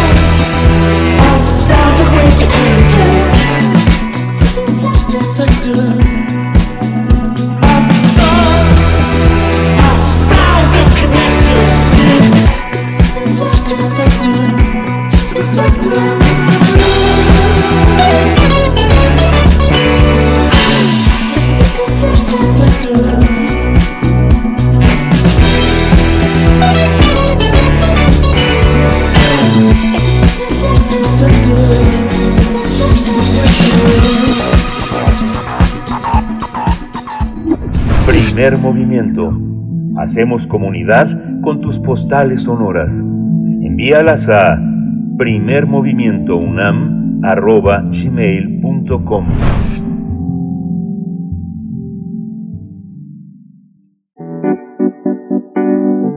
La mesa del día. El presidente Andrés Manuel López Obrador confirmó el pasado jueves la renuncia de Julio Scherer Ibarra como consejero jurídico. Durante la conferencia mañanera, el mandatario agradeció el desempeño de Scherer Ibarra, del que dijo es como mi hermano. Ese mismo día, López Obrador anunció que la nueva consejera jurídica es María Estela Ríos González. El presidente dijo que ella trabajará en estrecha coordinación con Adán Augusto López, secretario, ahora secretario de Gobernación. El Ejecutivo dijo que Ríos González fue consejera jurídica de la Ciudad de México cuando él ocupó la jefatura del gobierno capitalino en el 2000. Ella es egresada de la Facultad de Derecho de la UNAM y cuenta con maestrías en ciencias políticas en la misma casa de estudios. Cabe destacar que la renuncia de Julio Scherer se da unos días, a unos días de la salida de Olga Sánchez Cordero al frente de la Secretaría de Gobernación, que ahora ocupa el exgobernador de Tabasco. Vamos a realizar un análisis de los recientes cambios en el gabinete presidencial y esta mañana nos acompaña el doctor Víctor Alarcón Holguín. Él es profesor investigador titular en el Departamento de Sociología de la UAM Iztapalapa.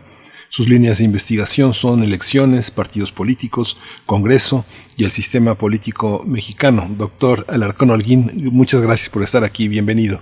Al contrario, muy buenos días a todos y a todas. Gracias. Buenos días, doctor Víctor Alarcón. También por mi parte yo presento a Juan Jesús Garza Onofre, mm, conocido en, en, sus redes sociales, donde es muy activo, ya lo comentábamos, como Tito Garza Onofre, y nos da mucho gusto estar contigo, eh, Tito Garza, eh, investigador de tiempo completo del Instituto de Investigaciones Jurídicas de la UNAM, maestro en estudios avanzados en derechos humanos, argumentación jurídica, doctor en filosofía del derecho. Tito Garza Onofre, bienvenido a Primer Movimiento, gracias por estar aquí.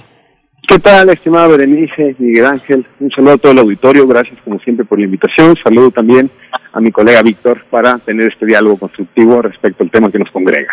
Gracias. Muchas gracias. Muchas gracias a los dos. Voy a empezar con el doctor Víctor Alarcón Holguín, aunque la pregunta es, eh, eh, la retomarás también, eh, Juan Jesús Garzanofre, si, si, lo, si lo deseas. Hay una característica que son los cambios de gabinete en los sismas, en las tormentas. Los gobiernos pristas y, por supuesto, los panistas durante sus 12 años nos acostumbraron a que los escándalos, eh, los eh, accidentes aéreos eh, motivaban los cambios en el gabinete. ¿Siguen siendo, siguen teniendo el mismo sentido esos cambios? Las lecturas políticas de los analistas que están en las columnas políticas siguen siendo pertinentes, doctor Alarcón? Bueno, eh, yo sinceramente no compartiría esa lectura. Eh, yo creo que los cambios en los equipos son derivados de los desempeños y, y como tales nosotros precisamente desde el análisis político, desde otros parámetros, pues nosotros tenemos que remitirnos a las evidencias, a los datos. Y un gobierno se desgasta al paso del tiempo y creo que eh, el presidente López Obrador pues ha mostrado un cierto nivel de pragmatismo eh, en un principio pues se, se, mostraba digamos una lectura de que no era demasiado flexible en sus procesos de decisión pero bueno eh, el hecho es de que a la mitad del sexenio prácticamente ya ha renovado a la mitad de su gabinete es decir de manera muy pausada pero de los 21 cargos importantes que implica el gabinete legal dentro del estatus de, la estructura del gobierno mexicano, ya 11 ha habido o, o, secretarías ¿no? de primer nivel que ya han sufrido al menos un cambio, algunas hasta tres, ¿no?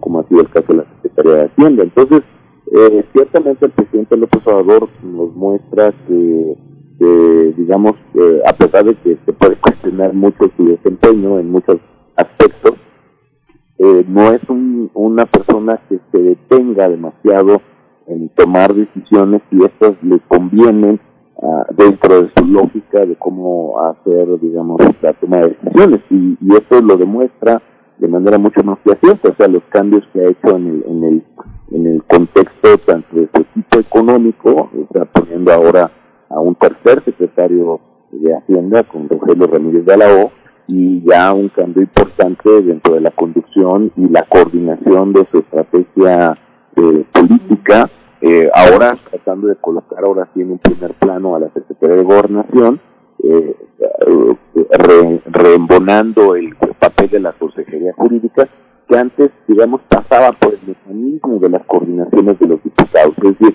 me parece a mí que ahora ha habido una compactación, compactación de la toma de decisiones políticas y regresando al viejo esquema de que la política eh, se, se, hace en Cobian y, la, y la toma de decisiones económicas se hace desde los pines, ¿no? Que claro, José Ramírez de la O es un, es un secretario, creo que por muchos más vuelos y todo esto, pero, pero ciertamente eh, yo veo que el presidente está haciendo ajustes eh, que le están tratando de permitir eh, retomar, digamos, parte de las situaciones que no pudo cristalizar, eh, digamos, con una operación no tan exitosa que se intentó hacer desde los liderazgos de, dentro de las cámaras legislativas. Entonces ahora retomarlo a través del gabinete me parece a mí que eh, es una apuesta interesante de parte del presidente y a ver qué tal le sale. Uh. Retomar la política interna eh, con los liderazgos en el gabinete, ¿cómo lo observas, este Jesús eh, Jesús Garza Onofre? Eh, claro que sí, eh, estimado Miguel Ángel, eh, muy en ese sentido. ¿eh? Lo cierto es que eh, figuras como Olga Sánchez Cordero y el propio Julio Scherer Ibarra, las cuales, eh, bueno, tienen eh, un amplio recorrido no solamente en los primeros círculos políticos, sino también en distintos aspectos de la vida privada de, muchos muchos negocios. No hay que recordar que el perfil de Julio Scherer es enteramente un abogado que tiene un despacho enfocado en lo mercantil, en lo empresarial, en lo inmobiliario. Pues en definitiva, estos eh, personajes llamaban mucho la atención, eran un foco de atracción en no solamente al interior del gabinete, sino también en la agenda pública. Pero esto, en absoluto, quiere decir que eh, tuviera un trabajo en colaboración o de mucha cercanía con algunos de los proyectos y políticas que el presidente López Obrador le interesan. Hay que recordar, Olga Sánchez Cordero, una mujer que estuvo más de 15 años en la Suprema Corte de Justicia de la Nación, que en los últimos años empezó a construir una agenda feminista, pro aborto, pro favor de eh, matrimonio entre personas del mismo sexo, marihuana, llevando la discusión a otros ámbitos, el tema de desaparecidos, de memoria histórica, de comisiones de la verdad, todos estos temas que impulsó Olga Sánchez Cordero como, eh, no solamente como ministra, sino también ese breve lapso la transición que estaba como representante popular, pues parecería que al final no se concretó, no se concretó ninguno de esto bajo su impulso en la Secretaría de Gobernación.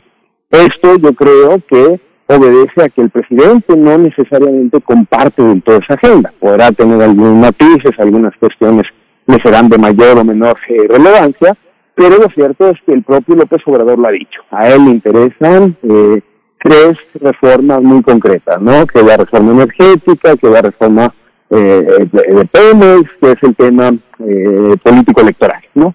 Y para esto es necesario poner en sintonía, por lo menos en una comunicación mucho más estrecha, a dos figuras que eh, son operadores y, e interlocutores directos con los congresos, como puede ser no solamente con los congresos, sino también con las instituciones de justicia, como es Suprema Corte y Tribunal Electoral, que Secretaría de Gobernación y Consejería Jurídica. En ese sentido, parecería que al tener a personas ahora como, como la licenciada Estela o como el licenciado Adán en, en Gobernación, parecería que el presidente busca tener una comunicación muchísimo más cercana, quizá eso, más discreta, no tan cerca del foco, no tan eh, cerca de los receptores, pero sí que puedan operar o por lo menos tener una comunicación muchísimo más ordenada en agenda, en discusión, para impulsar estas tres reformas que el presidente López Obrador ha insistido que tiene que sacar adelante para poder sentar las bases de su eh, transformación que desde hace tiempo lleva eh, tratando de enarbolar. Doctor Alarcón, bueno, retomo este último hilo sobre las eh, pues a la luz de las reformas que ha propuesto, eh, que, va a proponer el presidente, que ya ha anunciado eh, la electoral, la eléctrica, la Guardia Nacional, ¿Cómo, ¿Cómo, leer el caso específico de la Consejería Jurídica? Sale un hombre cercanísimo al presidente como Scherer Ibarra, la misma decisión de, de, Scherer Ibarra pues dio y ha dado para muchas interpretaciones. Fue una noticia que se adelantó, digamos, a su anuncio oficial que se dio finalmente en la conferencia matutina y, llega Estela Ríos González. ¿Cómo ve, eh, doctor Alarcón, esta, esta cuestión?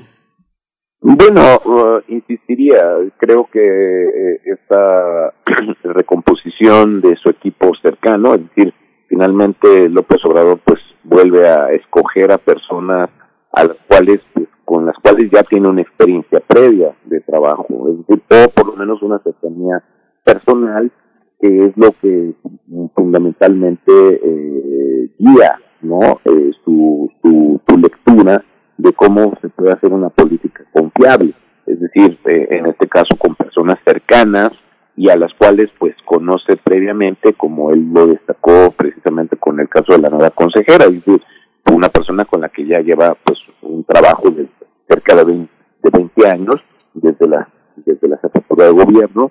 Y pues no se diga de Adán López que es una persona que conoce desde una etapa muy temprana a pesar de que Adán López se incorpora apenas a Morena en 2014 pero la vida política de López Obrador y Adán López en Tabasco ha sido una vida política muy estrecha, muy cercana entre ambos desde, desde años de juventud, es decir, es una persona de su círculo más íntimo de personal y que bueno ahora eh, pues ciertamente incluso eh, en un determinado momento Adán López se incorpora en una en una variable que poca gente a veces toma en cuenta en política eh, porque a veces lo racionalizamos mucho pero para mí ya Adán López también ya se incorpora a la carrera de los presidenciables es decir retomando el papel tradicional que la Secretaría de Gobernación también genera por el manejo político. Eso obviamente Adán López lo tendrá que ponderar y, considerar eh, dependiendo de cómo se ve su desempeño. Pero me parece que estos dos cambios estratégicos también generan nuevas especulaciones, nuevos reacomodos también sobre la carrera presidencial, eh, que eh, en buena medida eh, nunca ha estado exento dentro de la sabiduría del sistema político mexicano pues introducir nuevos factores, nuevas variables que rompen los equilibrios o lo que ya se daba por sentado en una carrera que ahora por el momento parecería ser que solamente se cierra entre Claudia Sheinbaum y Marcelo Ebrard. Yo creo que una cuña como la que ahora también mete Andrés Manuel en el contexto de tener un árbitro de la contienda entre estos dos candidatos que se presumían como punteros, algunos todavía no dejan de incluir a no dejan de incluir a Ricardo Monreal pero el hecho de meter a un actor político de las confianzas de López Obrador puede también ser un elemento de mm, poner una mayor disciplina y orden en el gabinete en un contexto donde, pues, en la medida en que el propio López Obrador activó quizá a lo mejor de manera inesperada el proceso sucesorio, pues ahora meter a una persona de sus confianzas en un nivel precisamente que también tiene que ver con la posibilidad de empujar las reformas que a él le interesan, es decir, tener un actor confiable que, que lo pueda recuperar, pues insisto, también tiene este otro efecto, es decir, poner en orden a muchos de los actores que quizá ahora estaban ya demasiado eh, preocupados por empezar a empujar sus propias agendas. Y creo que ahora López Obrador, al menos con esto, detiene en parte esta dispersión en la que se estaba empezando a notar el trabajo de gabinete y volver a focalizarlos sobre los temas que sustancialmente deben mantenerlos cohesionados de aquí hasta el final de este año o al menos hasta que el proceso sucesorio tuviera que desarrollarse. Doctor Garzonofre, bueno, vuelvo al tema de la consejería, consejería jurídica, la renuncia de Scherer, que ha tenido lecturas eh, que, que, indican o, mm, lo pondrían, digamos, como una posibilidad para ocupar un lugar en la Suprema Corte de Justicia de la Nación. Eh, Tito Garza, ¿qué, ¿qué opinas al respecto? No, en absoluto. Totalmente trascendidos, totalmente rumores propios de un cambio de dichas magnitudes. hay que recordar dos cosas, estimada Berenice. La primera, para ser ministro de la Suprema Corte, tienes que por lo menos dejar dos años antes el puesto de secretario de Estado. Si no habría conflicto de intereses, si no tendrías bastantes implicaciones eh, éticas en el ejercicio de la función. ¿no? Si así sabemos de casos en donde ministros y ministros se han visto inmiscuidos en escándalos por eh, eh, la incompatibilidad de sus funciones persona, eh, profesionales con el ámbito personal, pues esto lo haría muchísimo más difícil. ¿no? Eh, se espera además que los jueces constitucionales, no ha sido el caso ni con López Obrador, ni con Peña Nieto, ni con Calderón, donde exista una sana distancia, ¿no? Acaba de decir López Obrador que él considera a su hermano a Julio Scherer, entonces yo creo que no sería sano para una institución tan importante como la Suprema Corte de Justicia. Y la segunda implicación es que de nueva cuenta los trascendidos y, y, demás lecturas políticas que se le hicieron en la renuncia de, de Julio Scherer, hay que recordar que al inicio, la posesión, cuando toma su cargo en diciembre de 2018, el rumor era que Julio Scherer no quería ser consejero jurídico. Julio Scherer tiene un perfil muchísimo más tras bambalinas, es un tipo que tiene grandes, pero grandes importantes negocios en el ámbito eh, jurídico, con inmobiliarias, tiene temas de departamentos y demás, y al final de cuentas estar en el primer círculo del gabinete eh, presidencial, pues hace que tu escrutinio y tu eh, ejercicio de transparencia se le dé un rango en el que no estás acostumbrado. La práctica de Julio Scherer privada ha sido mucho durante muchos años y eso no, no, no se pone en discusión. El dinero que él tiene es el dinero que lo ha ganado a través de la práctica profesional privada, pero saltar así de buenas a primeras al ejercicio público, pues en definitiva hay que recordar, tuvo varios desfigures, hubo muchas cuestiones que no necesariamente se llevaron de la mejor manera, hay que recordar aquella entrevista en donde dice que hay que taparle la boca a los reporteros, que después tuvo que salir a pedir perdón, parecía que es un tipo que no se sintió del todo cómodo propiamente en el ejercicio del cargo de consejería jurídica, que es el cargo que ejerce a manera de abogado del presidente de la República. Entonces, no en absoluto, creo que hay que estar vigilantes para ver cuál va a ser la terna propuesta por el presidente López Obrador para relevar en próximo diciembre al ministro Fernando Franco, fue el último ministro que nombró el expresidente Felipe Calderón, y en ese sentido ojalá sea una propuesta que pueda elevar el, escrutinio público, que sepamos quiénes llegan a estos, a estos puestos, y que sea alguien que tenga una amplia carrera eh, respaldada en sus actuaciones, tanto públicas como privadas, y que ojalá pueda fortalecer la autonomía y la independencia de la Suprema Corte de Justicia de la Nación. Hay un tema, hay un tema también, eh, doctor Víctor Al- Alar- Alarcón, que es el tema de los eh, disensos. Fuera del desgaste y del desempeño, hay una parte de, confrontación con el propio ejecutivo de personas que eh, no entienden o al juicio del presidente no entienden en qué consiste la cuarta transformación. El primer secretario de Hacienda, la- el disenso también que tuvo Víctor Manuel Toledo, secretario de Ecología, uno de los grandes científicos de nuestra universidad y del país en torno al manejo de los megaproyectos y de los conflictos eh, mineros, de agua, etcétera. ¿Cómo se da? ¿Quién encarna? ¿Quién encarna en, eh, en esta estabilidad del gabinete el sentido de lo que es la cuarta transformación? ¿Alguien lo conoce? ¿Se sabe a profundidad en qué consiste esta manera de gobernar?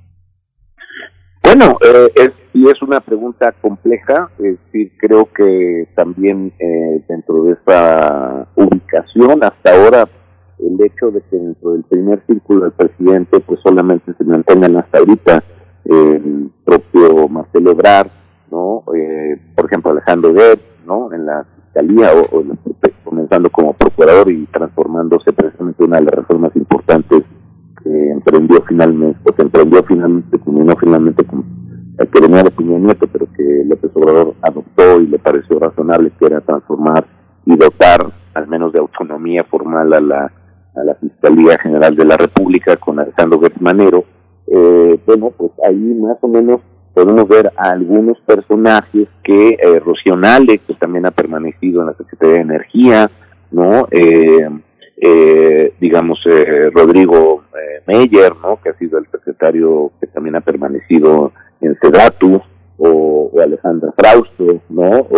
O, Miguel Torruco, que también ha sido una persona muy cercana al presidente. Es decir, creo que más que lo eh, uno supondría que sería una práctica ideológica o una mística como tal, creo que ha sido básicamente la cercanía personal con el presidente. Es decir, creo que la situación que también eso podría ser un poco un elemento en desdoro de la idea de que pudiéramos encontrar a un grupo de personas, una élite ilustrada, una élite con una visión de miras muy precisa, eh, pues creo que ha sido un proceso donde ha sido el seguimiento hacia la visión y la práctica de un actor, ¿no? Como ha sido López Obrador. Y, y ahí casi todos los que han sobrevivido hasta ahora, precisamente como, como tú bien lo señalas, Miguel Ángel, eh, más bien no ha habido contradicciones, no, no ha habido puesta en duda o, no, o, dentro de las pocas diferencias que se, que se realizan, eso es lo que ya es llamativo de un ejercicio de poder como el de López Obrador, que tiene pocas contradicciones públicas y las que ha habido eh, pues ciertamente eh, o no se han entendido, por la, la salida de la primera, eh, digamos, este, secretaria, ¿no? Que, que hubo sobre de Semarnat, ¿no? Que fue eh, eh, Josefa González Blanco, que pues fue fuertemente criticada cuando decidió parar un avión para no eh, para no perderlo y López Obrador pues dijo bueno pues es que no tenías que haber hecho ese acto digamos, déspota de poder, de, tener un avión comercial para que te pudiera subir. O sea, muchas veces estos elementos de discrepar con el comportamiento del presidente o los valores del presidente cuentan más que lo que ha sido el desempeño propiamente dicho, es decir, eh, o, de la manera en que no se confrontan con el presidente. Entonces creo que entender la filosofía de la cuarta transformación pues en muchos casos lamentablemente se lleva al punto de decir, sobrevives en la cuarta transformación siempre y cuando no contradigas en público al presidente o no tomes una actitud que eh, genere molestia en el propio presidente. Entonces, esto eh, pues eh, sería paradójico en un contexto donde más bien lo que estamos suponiendo y estamos esperando que la valoración de los cambios y de las acciones, como uno normalmente las vería, pues serían en base simplemente a los resultados. Por ejemplo, también los escándalos que poco a poco también fueron generando el desgaste y la salida de Merendía Sandoval. Es decir, también estos escándalos de enriquecimiento inexplicable que mm, evidentemente al presidente pues no le funcionaron en la medida en que también de Sandoval trató de impulsar la agenda política de su hermano para la gubernatura de Guerrero. Entonces, este juego amigo es lo que también ciertamente al presidente no le gusta. Y, creo que esos son los elementos que han hecho prevalecer más eh, eh, la práctica de la integración del gabinete que lo que podrían realmente ser los otros elementos de peso, como serían simplemente el desgaste o, la evaluación de resultados con base en lo que el presidente quiere, que en un determinado momento parecería ser que estos últimos cambios, como yo los veo, sí estarían más orientados a, esta preocupación de cómo fortalecer su agenda y no tanto seguir o no el, el impresionismo que se genera muchas veces a través de las propias redes sociales. Jesús Garza Donofre, los, los, eh, eh, hay, un, hay un gabinete que no forma parte estrictamente del gabinete, no podría, no podría llamarse gabinete, pero también hay un mundo afuera de hombres que funcionan de alguna manera como si estuvieran dentro del gobierno. Berta Luján es una aliada muy importante dentro de Morena y una persona que ha sido muy crítica al interior del partido. Los gobernadores que ahora forman parte de este nuevo ejercicio eh, de gobierno, toda esta, los gobernadores que ya estaban instalados. No sé, pienso por ejemplo en otro escenario, en Morelos, en, en, Veracruz, hablarían de que no se han entregado todos los recursos o de relaciones de, eh, de gente que mete las manos en los gobiernos estatales.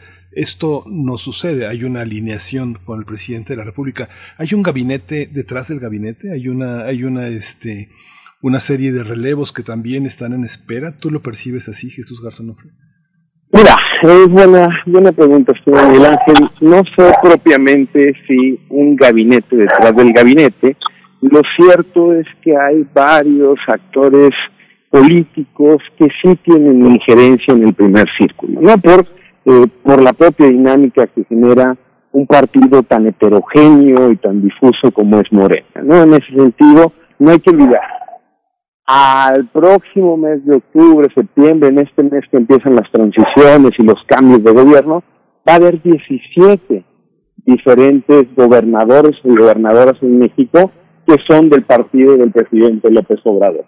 La mayoría de estos gobernadores y gobernadoras tienen propiamente eh, mayoría en los congresos locales y por ende van a jugar un rol fundamental de cara al 2024. Si bien puede haber eh, personajes que hacen críticas o que no están del todo eh, de acuerdo al interior de ciertas acciones que ha tomado el presidente López Obrador, al final del día parecería que la voz del presidente, el micrófono que tiene López Obrador, sigue sonando muchísimo más fuerte que cualquier eh, esfuerzo o eh, cualquier eh, dinámica que intente poner un tema sobre la agenda pública. En ese sentido, yo creo que el presidente López Obrador sabe mejor que nadie quiénes son sus aliados, sabe mejor que nadie con quién cuenta y cómo puede operar con ellos. Y en ese sentido, lo que vamos a ver los próximos, los próximos tres años, creo que va a ser una pugna por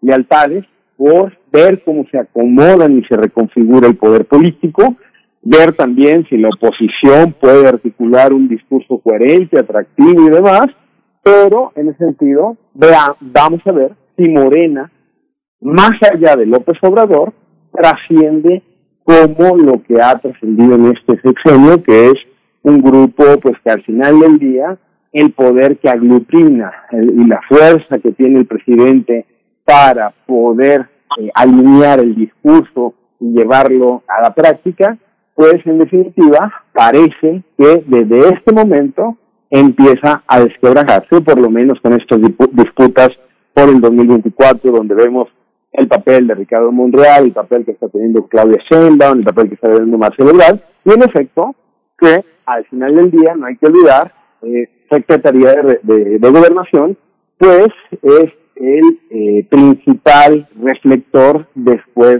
de presidencia. Entonces, claramente un personaje como Adán López va a tener relevancia y va a tener juego de cara al 2024. Está por verse. Yo creo que van a cambiar muchas dinámicas en este sexenio, en esta, en esta segunda parte del sexenio, y por ende vamos a ver una reconfiguración del poder al interior de Morena. Yo creo que ya estaremos acercándonos a sus comentarios de cierre, eh, doctor Alarcón Holguín. Yo, y me quería detener precisamente en esta nueva composición de los gobiernos en los estados, 17 gobernadores y gobernadoras ahora de Morena. Eh, ¿Cómo se ve ahí la función de, de quien ahora encabeza la Secretaría de Gobernación, Adán Augusto López? ¿Cómo se ve e, e, esa, esa relación eh, con los que son de oposición, los que son de Morena? Y también, bueno, para, para esta pregunta para Víctor Alarcón Holguín, y para Tito Garza, en este contexto también, hablando de gobernación, pues ahí tenemos una subsecretaría de Derechos Humanos, pues fuerte, muy fuerte, a cargo de Alejandro Encinas, pero bueno, ahí les dejo esta consideración, doctor Víctor Alarcón, por favor. Sí, bueno, desde luego la Secretaría de Gobernación pues es un pivote, es un resorte que tiene muchas direcciones y mucho juego, ¿no? Que, que de alguna manera eh, hasta ahora, pues sí, esta relación con, los gobernadores, el propio presidente López Obrador la había minimizado, ¿no? Es decir, quizá ahora, precisamente porque había esta mayoría de gobernadores de oposición, y el desgaste mismo de la CONAGO como instrumento que prácticamente pues ha, ha generado su literal desaparición, que fue un instrumento que fue muy importante incluso en la, en la negociación política en los sexenios panistas y en los sexenios priistas, eh, o al menos de la el proceso de la alternancia. Ahora, digamos, con una situación de una nueva hegemonía que se está construyendo con gobernadores, pues la Secretaría de Gobernación, pues desde luego va a ser una puerta de negociación muy importante, de coordinación, eh, en donde por la misma contexto de la experiencia, aunque breve, de Adán López como gobernador, pues por lo menos eh, esto le permitirá tener una interlocución primero con sus pares más inmediatos de su partido y desde luego también poder generar un espacio de pues negociación particular seguramente como lo intentarán hacer no como un bloque opositor porque obviamente pues esto fortalecería o la insistencia digamos de que los tres partidos principales partidos opositores vayan juntos pero pues ciertamente las negociaciones con estos actores eh, son de la mayor importancia, primero por todos los temas de seguridad, de derechos humanos, como bien lo señalabas, eh, eh, pues son, digamos, el día a día del problema de la, de la estabilidad con la que se debe manejar estos temas, por ejemplo, incluso los temas migratorios, que aunque coinciden ahí también con parte de la agenda que López Obrador le ha delegado a Marcelo Ebrard, sobre todo el tema de migrantes, eh, pues ahora creo que la Secretaría de Gobernación y eh, precisamente con personajes como lo han intentado hacer hasta ahora eh, Alejandro Encina, pues han tratado de precisamente llevar este manejo, incluso, insisto, con un tema limítrofe que ha sido también la relación con los Estados Unidos, eh, en temas tan sensibles como, como esos, como los que se señalan.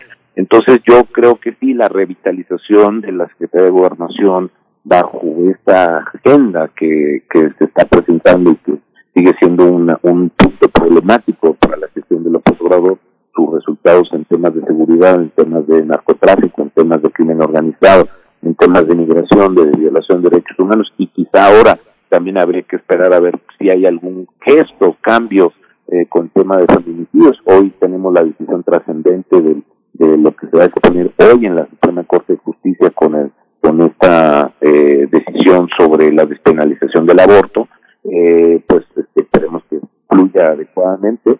Eh, eh, pues esto pues, son, con los elementos que me parecen a mí que esta segunda mitad del sexenio pues hace que la operación con los gobernadores también pues eh, también tengan que ver con, con la posibilidad de un establecimiento de un, una mayor operación política que consolide la implantación también del partido del presidente, que no la ha podido hacer Mario Delgado hasta ahora por los estos mismos conflictos internos. Entonces, eh, que han existido al interior del partido sus gobiernos y sus facciones, y eh, pues creo que ahí estaría por eso la importancia, digamos, de revitalizar un espacio de negociación como sería en este caso el nombramiento de Adán López. Doctor Tito Garzanofre, bueno, un comentario de cierre sobre esta cuestión. Eh, la Subsecretaría de Derechos Humanos, con todo este panorama que ya también nos describe el doctor Víctor Alarcón, eh, eh, Alejandro Encinas ahí haciendo un trabajo importante con un nuevo secretario de Gobernación. ¿Cómo lo ves, Tito?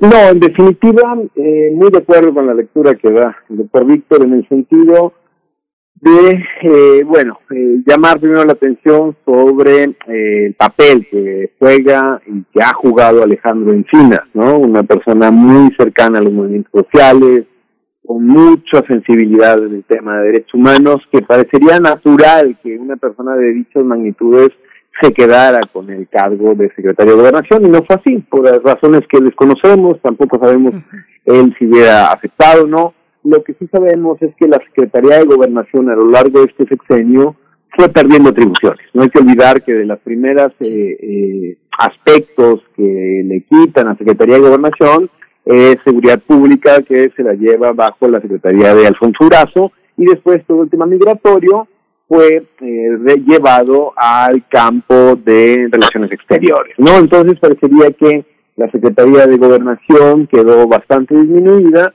y en ese sentido la llegada de Augusto López veamos si puede tener esta mejor articulación con los demás gobernadores, puede tener buen diálogo con ellos y sobre todo aprovechando la experiencia de que él propiamente fungió como gobernador. Yo creo que son, son tiempos interesantes para ir viendo cómo se va a estructurar el gobierno de cara al 2024, también qué rol van a tener la oposición, ver si se sigue dominando el discurso público, desde eh, el micrófono obradorista y en ese sentido poner sobre la mesa temas de importancia eh, crucial para el buen devenir de nuestra democracia. Bien, pues estamos... ¿sí? ¿sí? Miguel Ángel, adelante. No, pues muchísimas gracias por, por su participación, doctor Víctor Alarcón Holguín, profesor investigador titular en el Departamento de Sociología en la UAM Iztapalapa. Le agradecemos muchísimo toda, toda, esta, toda esta visión y todo este esclarecimiento que es tan necesario en estos momentos. Gracias, doctor. No, gracias a ustedes y gracias al auditorio y gracias a mi... Eh, con tertulio.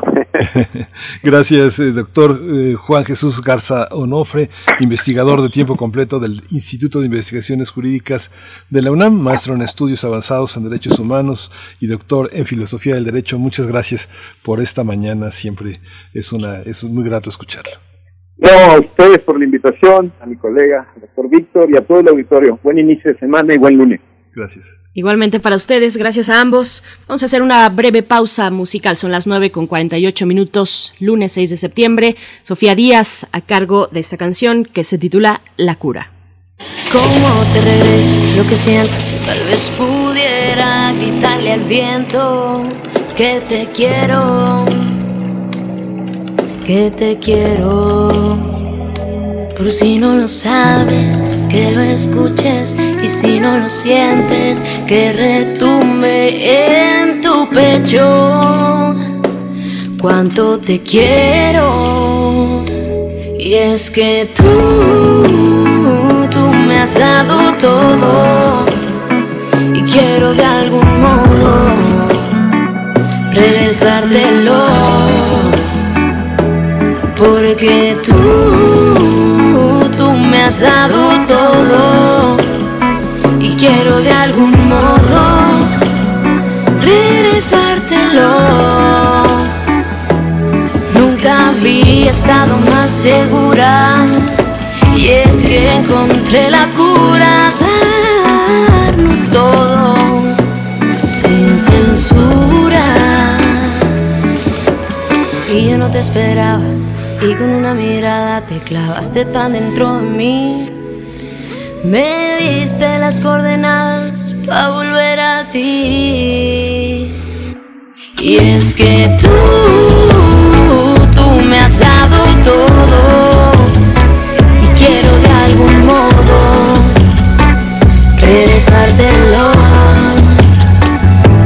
Porque tú,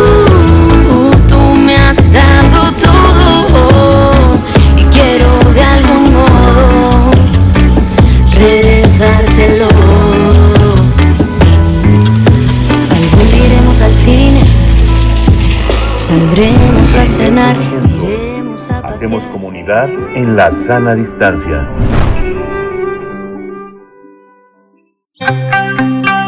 Biosfera en equilibrio. Estamos ya en compañía de la doctora Clementina Kiwa, bióloga, doctora en ciencias por la Facultad de Ciencias de la UNAM, divulgadora del Instituto de Ecología de esta misma universidad, para hablar de eh, pues la búsqueda del origen del SARS-CoV-2, ni más ni menos, uno de los grandes temas de nuestro momento y de nuestro tiempo. Doctora Clementina Equigua, te saludamos con mucho gusto aquí en este espacio. Miguel Ángel Quemain, Berenice Camacho, ¿cómo estás? Buenos días. Buenos días, pues muy bien, muchas gracias. Con esta, esta pregunta que a lo mejor es como ya raro que después de 20 meses que se reportaron los primeros casos de COVID-19, todavía tengamos dudas sobre su origen. Esta enfermedad llegó a nuestro país en febrero de 2020, pero desde diciembre de 2019 ya circulaba por China, específicamente en la ciudad de Wuhan. Con el fin de contribuir a entender el origen del SARS-CoV-2, como se le llamó, eh, tiempo después de que se, se encontró, la Organización Mundial de la Salud conformó una misión de expertos que ayudaría a realizar una reconstrucción de la fase inicial de la pandemia, comenzando en Wuhan, China, en donde se informó de los primeros casos. Pero muchos se preguntarán por qué sería relevante saber sobre el origen de la pandemia. No se trata de buscar culpables, se trata de entender cuál fue la situación que la propició para reducir los riesgos del surgimiento y transmisión de futuras enfermedades zoonóticas. Peter Ben Embarek, líder del grupo que visitó Wuhan a principios de año, explica que conociendo el origen del virus SARS-CoV-2, se podrá entender cómo es que brincó de un animal a, a un humano y potencialmente también se podrá desarrollar tratamientos más eficaces y vacunas. La misión consistía de médicos, veterinarios, epidemiólogos y virólogos, así como de expertos en salud animal, salud pública y en seguridad alimentaria. Además, los acompañaban representantes de la OMS y de la FAO. Este equipo de 17 personas se reunió con una contraparte de otros 17 especialistas de China. El objetivo fue estar durante 28 días en ese para, país para revisar datos epidemiológicos, reconstruir la investigación del principio de la epidemia, combinando estudios que aportaran información de humanos, animales y el ambiente. Los primeros casos de coronavirus son del mercado Hunan de Wuhan, que vendía carne y animales, por lo que se consideró que fue el origen de la pandemia. Pero además visitaron otros mercados similares en la misma ciudad y trataron de rastrear información de animales silvestres que se vendían ahí. Los mercados de carne y animales, también denominados mercados húmedos, han sido señalados como fuente de problemas de salud porque muchas veces mantienen a los animales hacinados en malas condiciones sanitarias. En estas condiciones puede haber virus de origen animal que entran en contacto directo con las personas.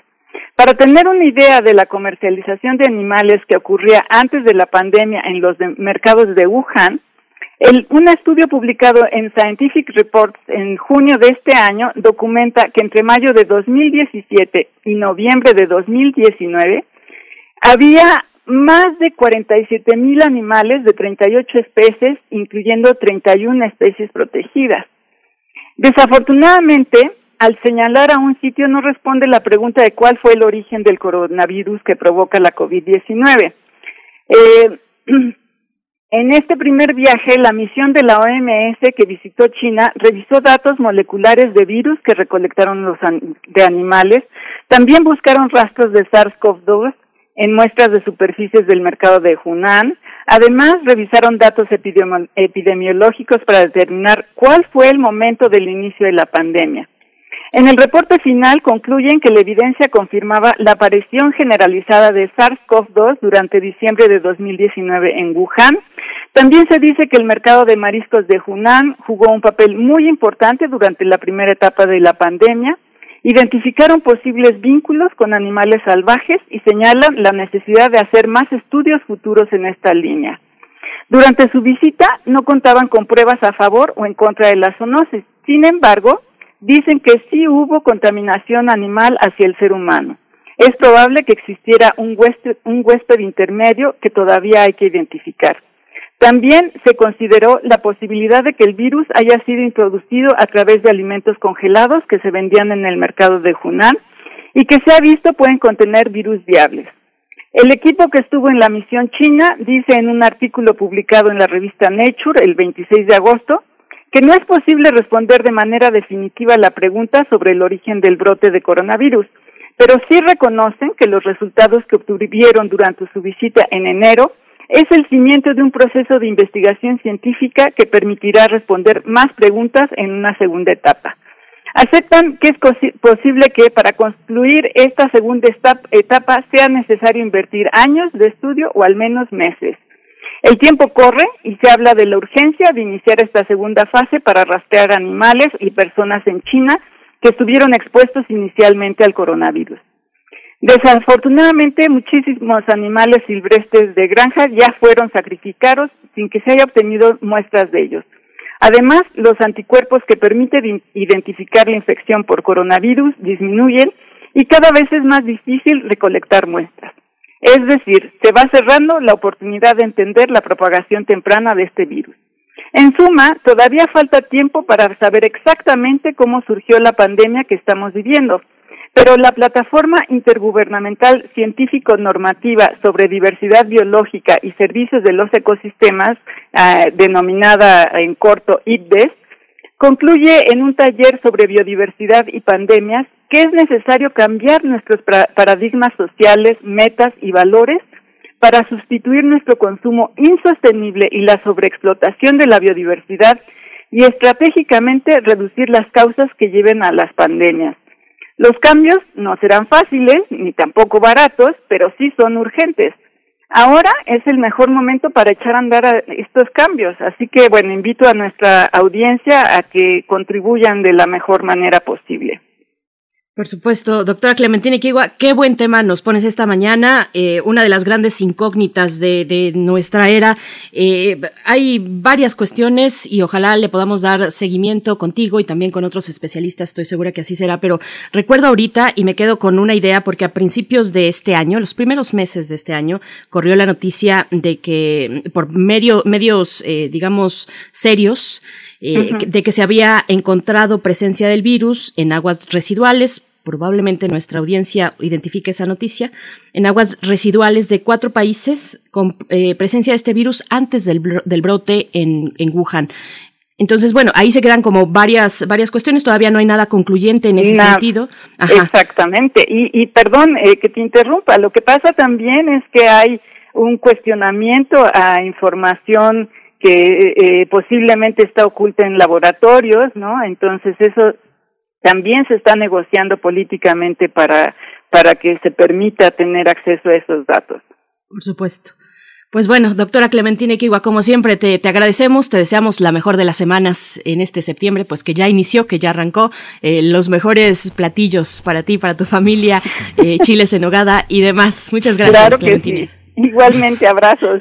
Muchas gracias, Clementina Kigua. Bueno, pues ya prácticamente ya nos despedimos, ya estamos en el minuto 59 de las 9 de la mañana y les agradecemos mucho su escucha. Nos escuchamos el día de mañana, martes 7 de septiembre y justamente pues hay que regresar, hay que regresar a la escuela, sumarse a los esfuerzos de retorno con mucha con mucha precaución. Gracias, Berenice Camacho. Gracias, Miguel Ángel Quemain, a todo el equipo, a ustedes por su escucha. Nos vamos.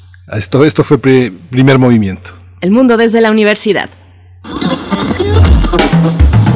Radio UNAM presentó Primer Movimiento. El mundo desde la universidad. Con Berenice Camacho y Miguel Ángel Quemain en la conducción. Frida Saldívar y Violeta Berber, producción. Antonio Quijano y Patricia Zavala, noticias. Miriam Trejo y Rodrigo Mota, coordinadores e invitados. Tamara Quirós, redes sociales. Arturo González y Socorro Montes, operación técnica. Servicio social, Cecilia Esquivel y Roberto Rebollo. Locución, Esa Uribe y Juan Stack. Quédate en sintonía con Radio UNAM. Experiencia sonora.